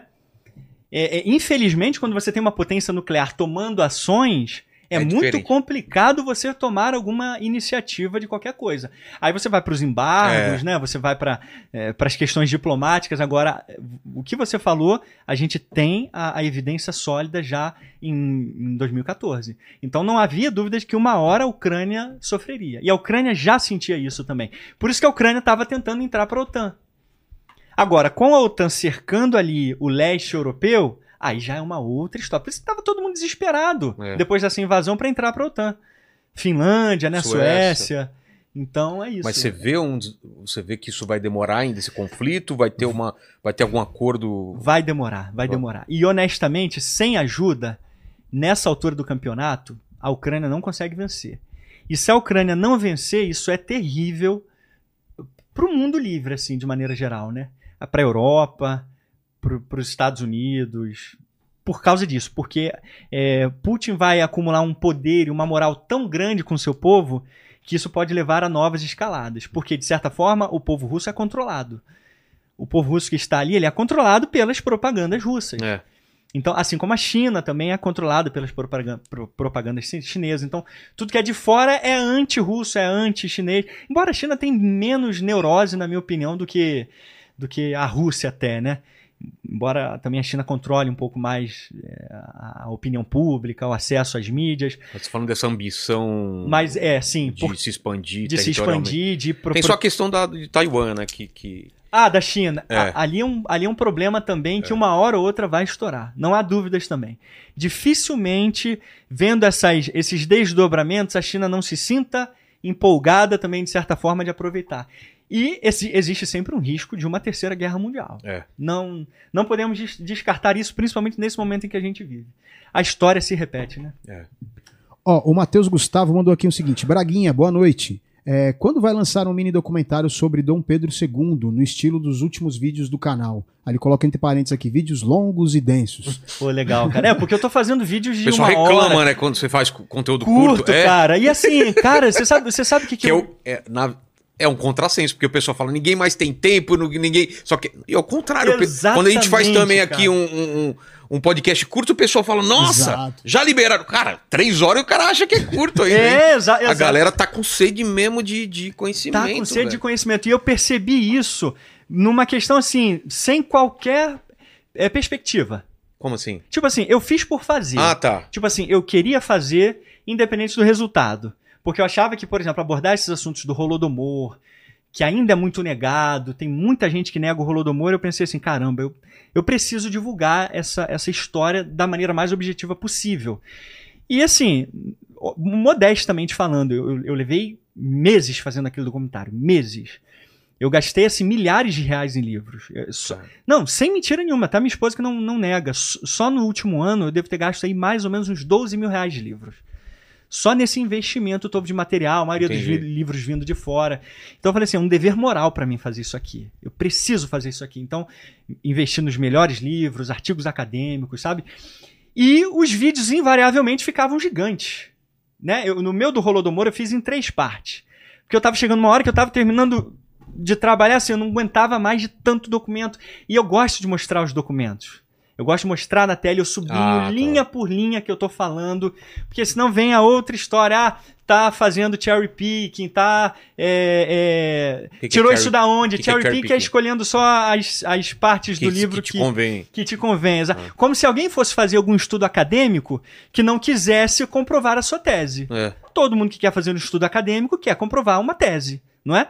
Agora, o que você precisa comprovar essa tese é baseado em estudos relevantes. E o meu estudo é totalmente baseado em estudos relevantes. Eu não vou usar propaganda comunista, por exemplo, que o objetivo é defender. Porque na academia não existe essa dualidade. Na academia científica não existe essa dualidade. Comunistas, capitalistas, cara. Existem comunistas, por exemplo, ou marxistas, que querem defender porque se declaram defensores mesmo dessa, dessa ideologia, mas existem aqueles que estão cagando pra ideologia, cara. Tipo assim, quer fazer um estudo sério. Não, não se Quer de- entender realmente o que aconteceu. Por exemplo, os professores Stephen Whitcroft, que é o cara que eu mais gosto nesse assunto. Em momento nenhum ele diz eu sou liberal, ou eu sou comunista, ou eu sou socialista, não diz nada disso. Ele vai, faz o livro dele, baseado numa penca de documentos, e os caras, eu já vi páginas marxistas dizendo, ele é um anticomunista. Sabe? Um dos caras mais respeitados no mundo. Então, de vez em quando você ainda tem esse submundo É. do ah, cherry pick. Antes, antes era não mostra as fontes. É. Agora eu mostro as fontes, porque eu faço uma coisa que, com muito esforço, e eu faço isso com muito esforço mesmo, porque eu trabalho sozinho, eu faço tudo no meu canal sozinho, tudo. Desde a pesquisa até a publicação do vídeo, né? A edição é tua A também? edição, tudo sou eu que faço. As animações, tudo, tudo, Caramba. tudo, tudo, tudo. Então é muito trabalhoso fazer tudo aquilo, né? Eu- mas eu gosto, eu sento lá na frente do computador, ligo o meu, meu Angra lá e, e mando ver, cara. Me divirto, de verdade. Mas eu levo semanas e semanas e semanas editando. Eu sou um herege pro YouTube, Vilela. É, não, Ô, Lene, eu, eu lanço dois vídeos por mês e olhe lá, cara. não é o ideal pro YouTube. Não é o ideal. Queria que você estivesse soltando conteúdo toda hora. Mas eu tenho aqui, eu já tenho mais de 500, eu tenho quase 600 mil inscritos, cara. Então, em dois anos de canal. Então, assim, a qualidade aí entra no lance da duração, né? É. Cara, a, a galera tá precisando desse tipo de conteúdo. E eu tô fazendo uma coisa que, assim, modéstia à parte, com muito esforço, ninguém tava fazendo. mas esse do Dom Pedro você já falou que ia fazer ou ele tá pedindo? esse Dom Pedro Ah, tá. não. E esse do Dom Pedro eu acho interessante porque realmente tem muita documentação É. pra falar sobre isso. Dom Pedro é uma figura muito presente no nosso imaginário ainda e muito pouco compreendida. Então, valeu aí. Eu só me empolguei. Tá no, tá no seu projeto fazer Tá uma meu, hora. Tá no meu projeto. Fala, É Lene. isso. Ó, o Carlos Enéia. Os caras estão se matando muito aí no chat ou não? Ah, eles tinham- eu, eu tava rolando uma briguinha aqui. Tava rolando É. Ô, meu Deus do céu. É, esse Galera, chat aí. É... Olha o amor, galera. Os caras Se amem. tinha uma galera perdendo conteúdo aqui pra ficar brigando aqui. né? Tá, meu Deus. Fala. Não, chat, chat é sempre uma maravilha, É sempre. né, cara? O Aí chat, depois some o chat. Os caras ficam brigando à toa, É. né? o chat é o exemplo da doçura, né? É. Do YouTube, do século XXI. Olha só, o Carlos Enéas, ele falou que é o seguinte, professor, o rei Leopoldo da Bélgica, que matou 10 milhões de pessoas no Congo, também era comunista? Não, o rei, o rei Leopoldo não, ele era um imperialista, né? Ele era imperialista, então. Não, foi uma atrocidade o que o rei Leopoldo fez lá também. É por isso que eu falo, você não precisa ser, novamente, dicotômico, escolher um lado, escolher né? um lado, cara. Faça um vídeo falando que o rei Leopoldo foi uma tragédia. É. Bato palma pra você. Faça um vídeo mostrando que o Império Português foi uma tragédia. Mostre os documentos, mostre os estudos científicos. A gente precisa disso. Agora, defender um lado com unhas e dentes, cara, não é comigo, não. Isso, isso assim, é um desserviço pra história, né? Então, é, é, não, não há a menor dúvida que o rei Leopoldo foi uma tragédia ali, né?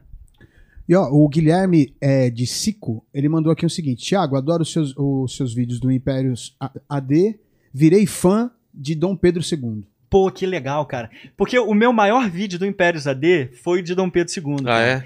Mas foi um vídeo que eu fiz quando eu tava me mudando pra Petrópolis. E eu fiz aquele vídeo, porque eu sempre amei Petrópolis, né, cara? Sempre gostei muito de Petrópolis. E aí, como a gente tava se mudando, eu botei tudo de mim naquele vídeo, cara. De fazer uma coisa dinâmica, divertida, com Dom Pedro nascendo e tal. Cara, ficou uma animação muito top. Tem quase 2 milhões de visualizações também. A galera gostou muito. Muita gente, tipo, aprendeu que era Dom Pedro II mesmo com aquele vídeo. Então, pô, que legal. Porque você tem dois canais, né? É, porque eu tenho Impérios AD, que é E o mais antigo, e o Brasão de Armas, que é o mais, é o mais novo, né? recente, É é. o mais recente, é. Ó, o Malantini, ele mandou aqui, ele pediu pra você falar sobre o Brendan é, Kavanagh. Quem que é? Brandon Cavanagh. É, aí eu tava pesquisando aqui, ele é um pianista. É, foi um pianista inglês. Falei, bom, vou perguntar. Vou É, perguntar porque eu achei que era alguma coisa específica. É, é assim. que falou de Angra, né? De é, repente. Ah? É. Não, mas acho é. que rolou uma Não. Ou nada vezes- a ver. Ou É. às vezes ele. Ou às vezes ele tá falando sobre algo. Porque ele teve alguma relevância histórica nesse período. Não É, sei. manda aí, manda aí. Se der Pode ser tempo que a sim. gente. é. É. E aqui foi. Foi? Beleza, show. Tiagones, o pessoal falou muito aí nos últimos tempos que você se envolve em treta e você não é um cara de treta. O que, que aconteceu aí com, com o pessoal dos canais comunistas? Por que, que o pessoal pega tanto no seu pé e tem essa briga no chat, né? Exatamente. Não, a, a briga do chat é a origem disso, né, cara? É, a eu acho que é, né? A origem de todo mal está nessas tretas Está no malucas aí. chat. Cara, Foi assim, algum vídeo que você fez? Foi o Holodomor? O que, que é que você acha? assim, é, para ser bem objetivo, né? É, eu sempre fiz meus conteúdos na paz de Deus, né?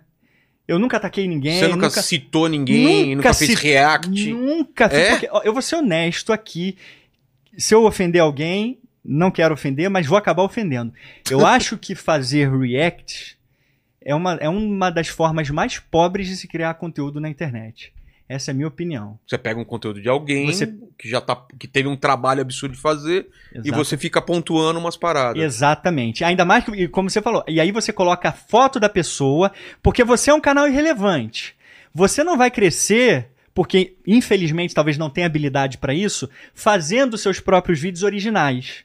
Então o que, que você precisa fazer? Uma tática que acontece no YouTube E e que que, e que funciona. Pega alguém mais relevante, coloca na capa e arruma treta com aquela pessoa. Indefinidamente, indefinidamente. Então esses caras, assim, ao longo de, sei lá, quase dois anos, Ficaram batendo, batendo. ficaram batendo, cara, em mim. E, tipo assim, não era discordando do meu, dos meus vídeos. Porque, novamente, eu nunca citei ninguém pessoalmente, nunca citei nome de ninguém. Honestamente, eu vou ser sincero.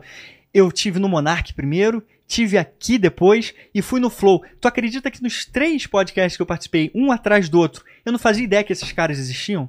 Foi depois que. Foi depois disso. Eu fui na maior inocência, cara. Mas foi depois do podcast que o pessoal. Não, antes. Ah, já não, rolava já tava antes. rolando. Ah, porque tá. depois eu fui ver a data dos vídeos. Ah, tá, tá. Já tava rolando desde antes. Mas, por exemplo, eles pegavam cortes de podcast pra, ó, partir pra cima de mim mesmo, mas com ataques ad hominem, cara. Isso que eu ia falar. Pro pessoal ou. Ata- ou- Ataques pessoais. Tipo assim, me xingando. Ah, aí- Me xingando pessoalmente. Xingando a minha moral, sabe? Me chamando de safado. Coisas do tipo, cara. Sabe? É, então, assim, se- o, o ponto é: eu nunca, novamente, nunca citei ninguém. Nunca precisei disso. Eu cresci com um trabalho duro, cara, fazendo tudo sozinho. E meu canal hoje é um dos mais relevantes do, do Brasil em ciências humanas. Graças ao meu público, amanhã a gente está no IBEST, na, na final do IBEST. Acho que a gente ganha, tem tudo pra gente ganhar, né? Graças ao, ao voto aí do público. Mas todo mundo que vê meus vídeos sabe o amor que eu coloco ali, cara. O amor, o carinho que eu coloco. Eu quero que esses caras fiquem longe de mim. Porque assim, foram tantos ataques pessoais que se um dia. Eu, eu aceitei o debate de um deles, do Histórias Cabeludas. Eu aceitei. Mas o debate sobre o que ele queria. Que- Ele falou sobre debate. Eu falei, vamos debater sobre o rolo do Moro então. Tá. Eu aceitei, coloquei na minha postagem, chamei ele pra ir pra É, eles me Petrópolis. marcaram também. O Vilela, É. marca os dois aí no. no- Porque, porque eu falei assim, eu não vou vir, sair de Petrópolis e vir pra São Paulo pra debater com um cara que, falando com todas as letras, é irrelevante, cara. O cara tem 20 mil visualizações por vídeo, 30 mil, e bota na, na cara ali um monte de gente, arruma treta com o Primo Rico, com a, a, a psicanalista... A Ana Beatriz. Ana Beatriz, sabe? Arruma treta com todo mundo. Então, assim, eu não quero isso, cara. E esse foi um dos caras que mais ficou fazendo ataques ad hominem contra mim. Mas eu aceitei. E Chamei pra ir pra Petrópolis, fazer ao vivo nos nossos canais e sobre o Rolodomor, inclusive. Ele Topou? se negou. Ah. Não, ele se negou. Eu reafirmei, não, cara, vem, tá tudo no e-mail registrado, vem. Vamos é, fazer um debate aqui, você vai ser muito bem recebido. Eu não tenho vínculo com partido político nenhum, com organização nenhuma. Não, não vou. Pronto, cara. Acabou o assunto pra mim. Entendeu? Eu não quero, porque se eu. Aí depois eu fiquei refletindo, meu próprio público falando. É, Pô, Thiago, você ia dar palco pra um cara irrelevante. Eles não querem debater com canais menores do que os deles, mas eles querem debater com canais maiores do que os deles. Isso é uma tática, né? Cara- É óbvio que isso é uma tática. Pra alavancar, porque eles estão perdendo a relevância, então precisa alavancar.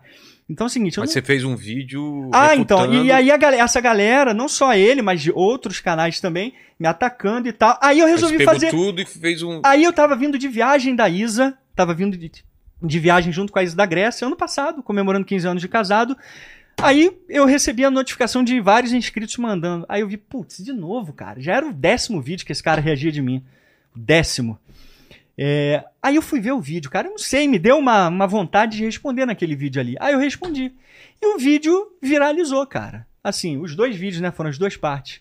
Nos dois vídeos tem mais de um milhão de visualizações, mais de 100 mil likes cada um. Falando sobre o Fa- sobre é, o clubismo. respondendo, respondendo, ponto a ponto. ponto a ponto do que E onde o pessoal acha esses vídeos? Tá no teu canal? Tá no meu canal, no Brasão no de Brasão, Armas. tá. Isso. É, Comunista chora como meus vídeos, parte 1 e 2. Não, mas também o título aí.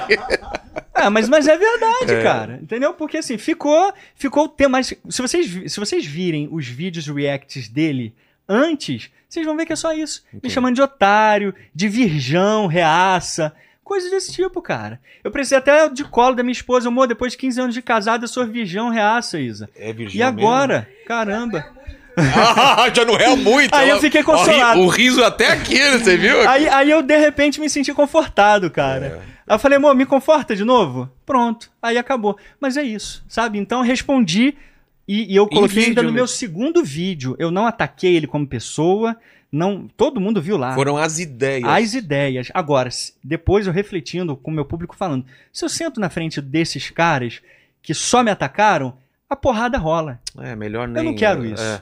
Eu tenho muita relevância pra ser provocado talvez na frente e me colocar numa situação em que vai acontecer uma situação assim e eu tenho certeza que vai acontecer. Então eu não De quero ir pro isso. pessoal. De ir pro e- pessoal, e- cara. É, é. porque eu já engoli muito. É. Eu já engoli muito, fiz só dois vídeos, lavei a alma da internet, viralizou. Tá até na deciclopédia, cara. É? Até na deciclopédia colocaram. Como assim? Tipo, de, de zoando o cara lá. Ah, tá. Então, assim, agora o ponto é, eles vão querer ficar me provocando. Todos eles, porque eles estão perdendo relevância. Não vou cair nessa provocação. Então, cara, game over. Faça uma Revolução Brasileira logo, pô. Ficar é, arrumando treta comigo. Faz Pega- a Revolução pegar nas Brasileira. armas. É, pega nas armas, então dá o golpe no Estado e, e deixa o Braguinha quieto. Fecha. Beijo do gordo. Ô, Lênis, é isso? É isso. E é contigo aí, Lene. Estratégia e, e está. Tanto a estratégia como a Insider estão no. Tem QR Code na QR tela, Code na link na tela. descrição. Estratégia você baixa o aplicativo, Exato, né? entra lá, você vai entrar no grupo, né, do, É. do WhatsApp, do Onde Estratégia. vai ter com toda, toda a ajuda para passar nos concursos públicos, né? exatamente Com toda a material informação lá, tá, tá tudo lá. E aí... E a também- Insider é nosso, nosso, nosso parceirão que você vai ter 12% de desconto. Se o cara clica ou vai no QR Code, vai direto com o nosso desconto Inteligência 12. Exatamente. Nosso cupom. É, É, isso? Desconto sobre desconto lá. E você é um cara, Lene, eu vi que você prestou atenção no Prestei, papo. prestei. E aí, é contigo agora, cara. Escreve aí, ó, galera. Clark Kent de cavanhaque. É muito grande. É muito grande. Então escreve só Clark, Clark Ke- Kent. Clark É. Quente Já- ou Clark Quente de cavanhaque? Gostei dessa daí. Tirou né? essa, essa agora daí, Foi mais ou Que menos. isso, É, você vê monstro. Clark Quente de. Então é isso, gente. Obrigado demais. Obrigado, Thiago. Vocês viram que tá doente, enxaqueca que falou pra caramba aí. Papo legal pra caramba. Vão lá no canal dele, se inscreve. O arroba no. É, Brasão de Ar. Ah, aqui no, No Instagram. Tiagão, Tiagão Underline Braga. Tiagão. Underline Braga. Se inscrevam no canal, comentem aí sobre, sobre esse, esse, esse, essa- esse podcast de hoje. É o terceiro, né? Esse é o nosso terceiro. Nosso aqui já. terceiro, É. então os outros dois já passaram de um milhão, o outro até com Já. mais de dois milhões É. e tal. Então, tenho certeza que esse vídeo também vai fazer bastante sucesso. Então, fiquem com Deus, beijo no cotovelo e tchau. E se inscrevam, tornem-se membro, toda aquela coisa Isso lá, aí, né? É isso isso? Tem- vamos ter um bom ano, né, cara? Vamos Tomara ter, que seja um começando bom agora, ano, começar bem, pô. que seja um ano maravilhoso pra você que tá em casa aí. Não brigue, fique, se comporte. E vamos ver se o Corinthians, né, o Tuti, esse ano. a O gente- Vascão, né, cara? A gente Vamos só- ver se o Vascão esse Vascão, ano, né, Corinthians. cara? a gente só tem tristeza Pô, com não esse time, não. Vocês cara. têm fé, viu, cara? Vocês têm fé. Pô, É, Mas- a gente tem que, tem que ter fé, porque É a prova do verdadeiro amor, cara. o cenário é Tá totalmente esquisito. desolador, né? Tu- o Tuti, olha a cara do Tuti, cara. Ele é, Só os fortes entendem o sentimento, os né? caras não sabem Cara, que é torcer pro o é Vasco, torcer isso, pro cara. Corinthians. É. Né? Acho que é fácil, não é? Então valeu, gente. Até Valeu. mais. Obrigado aí.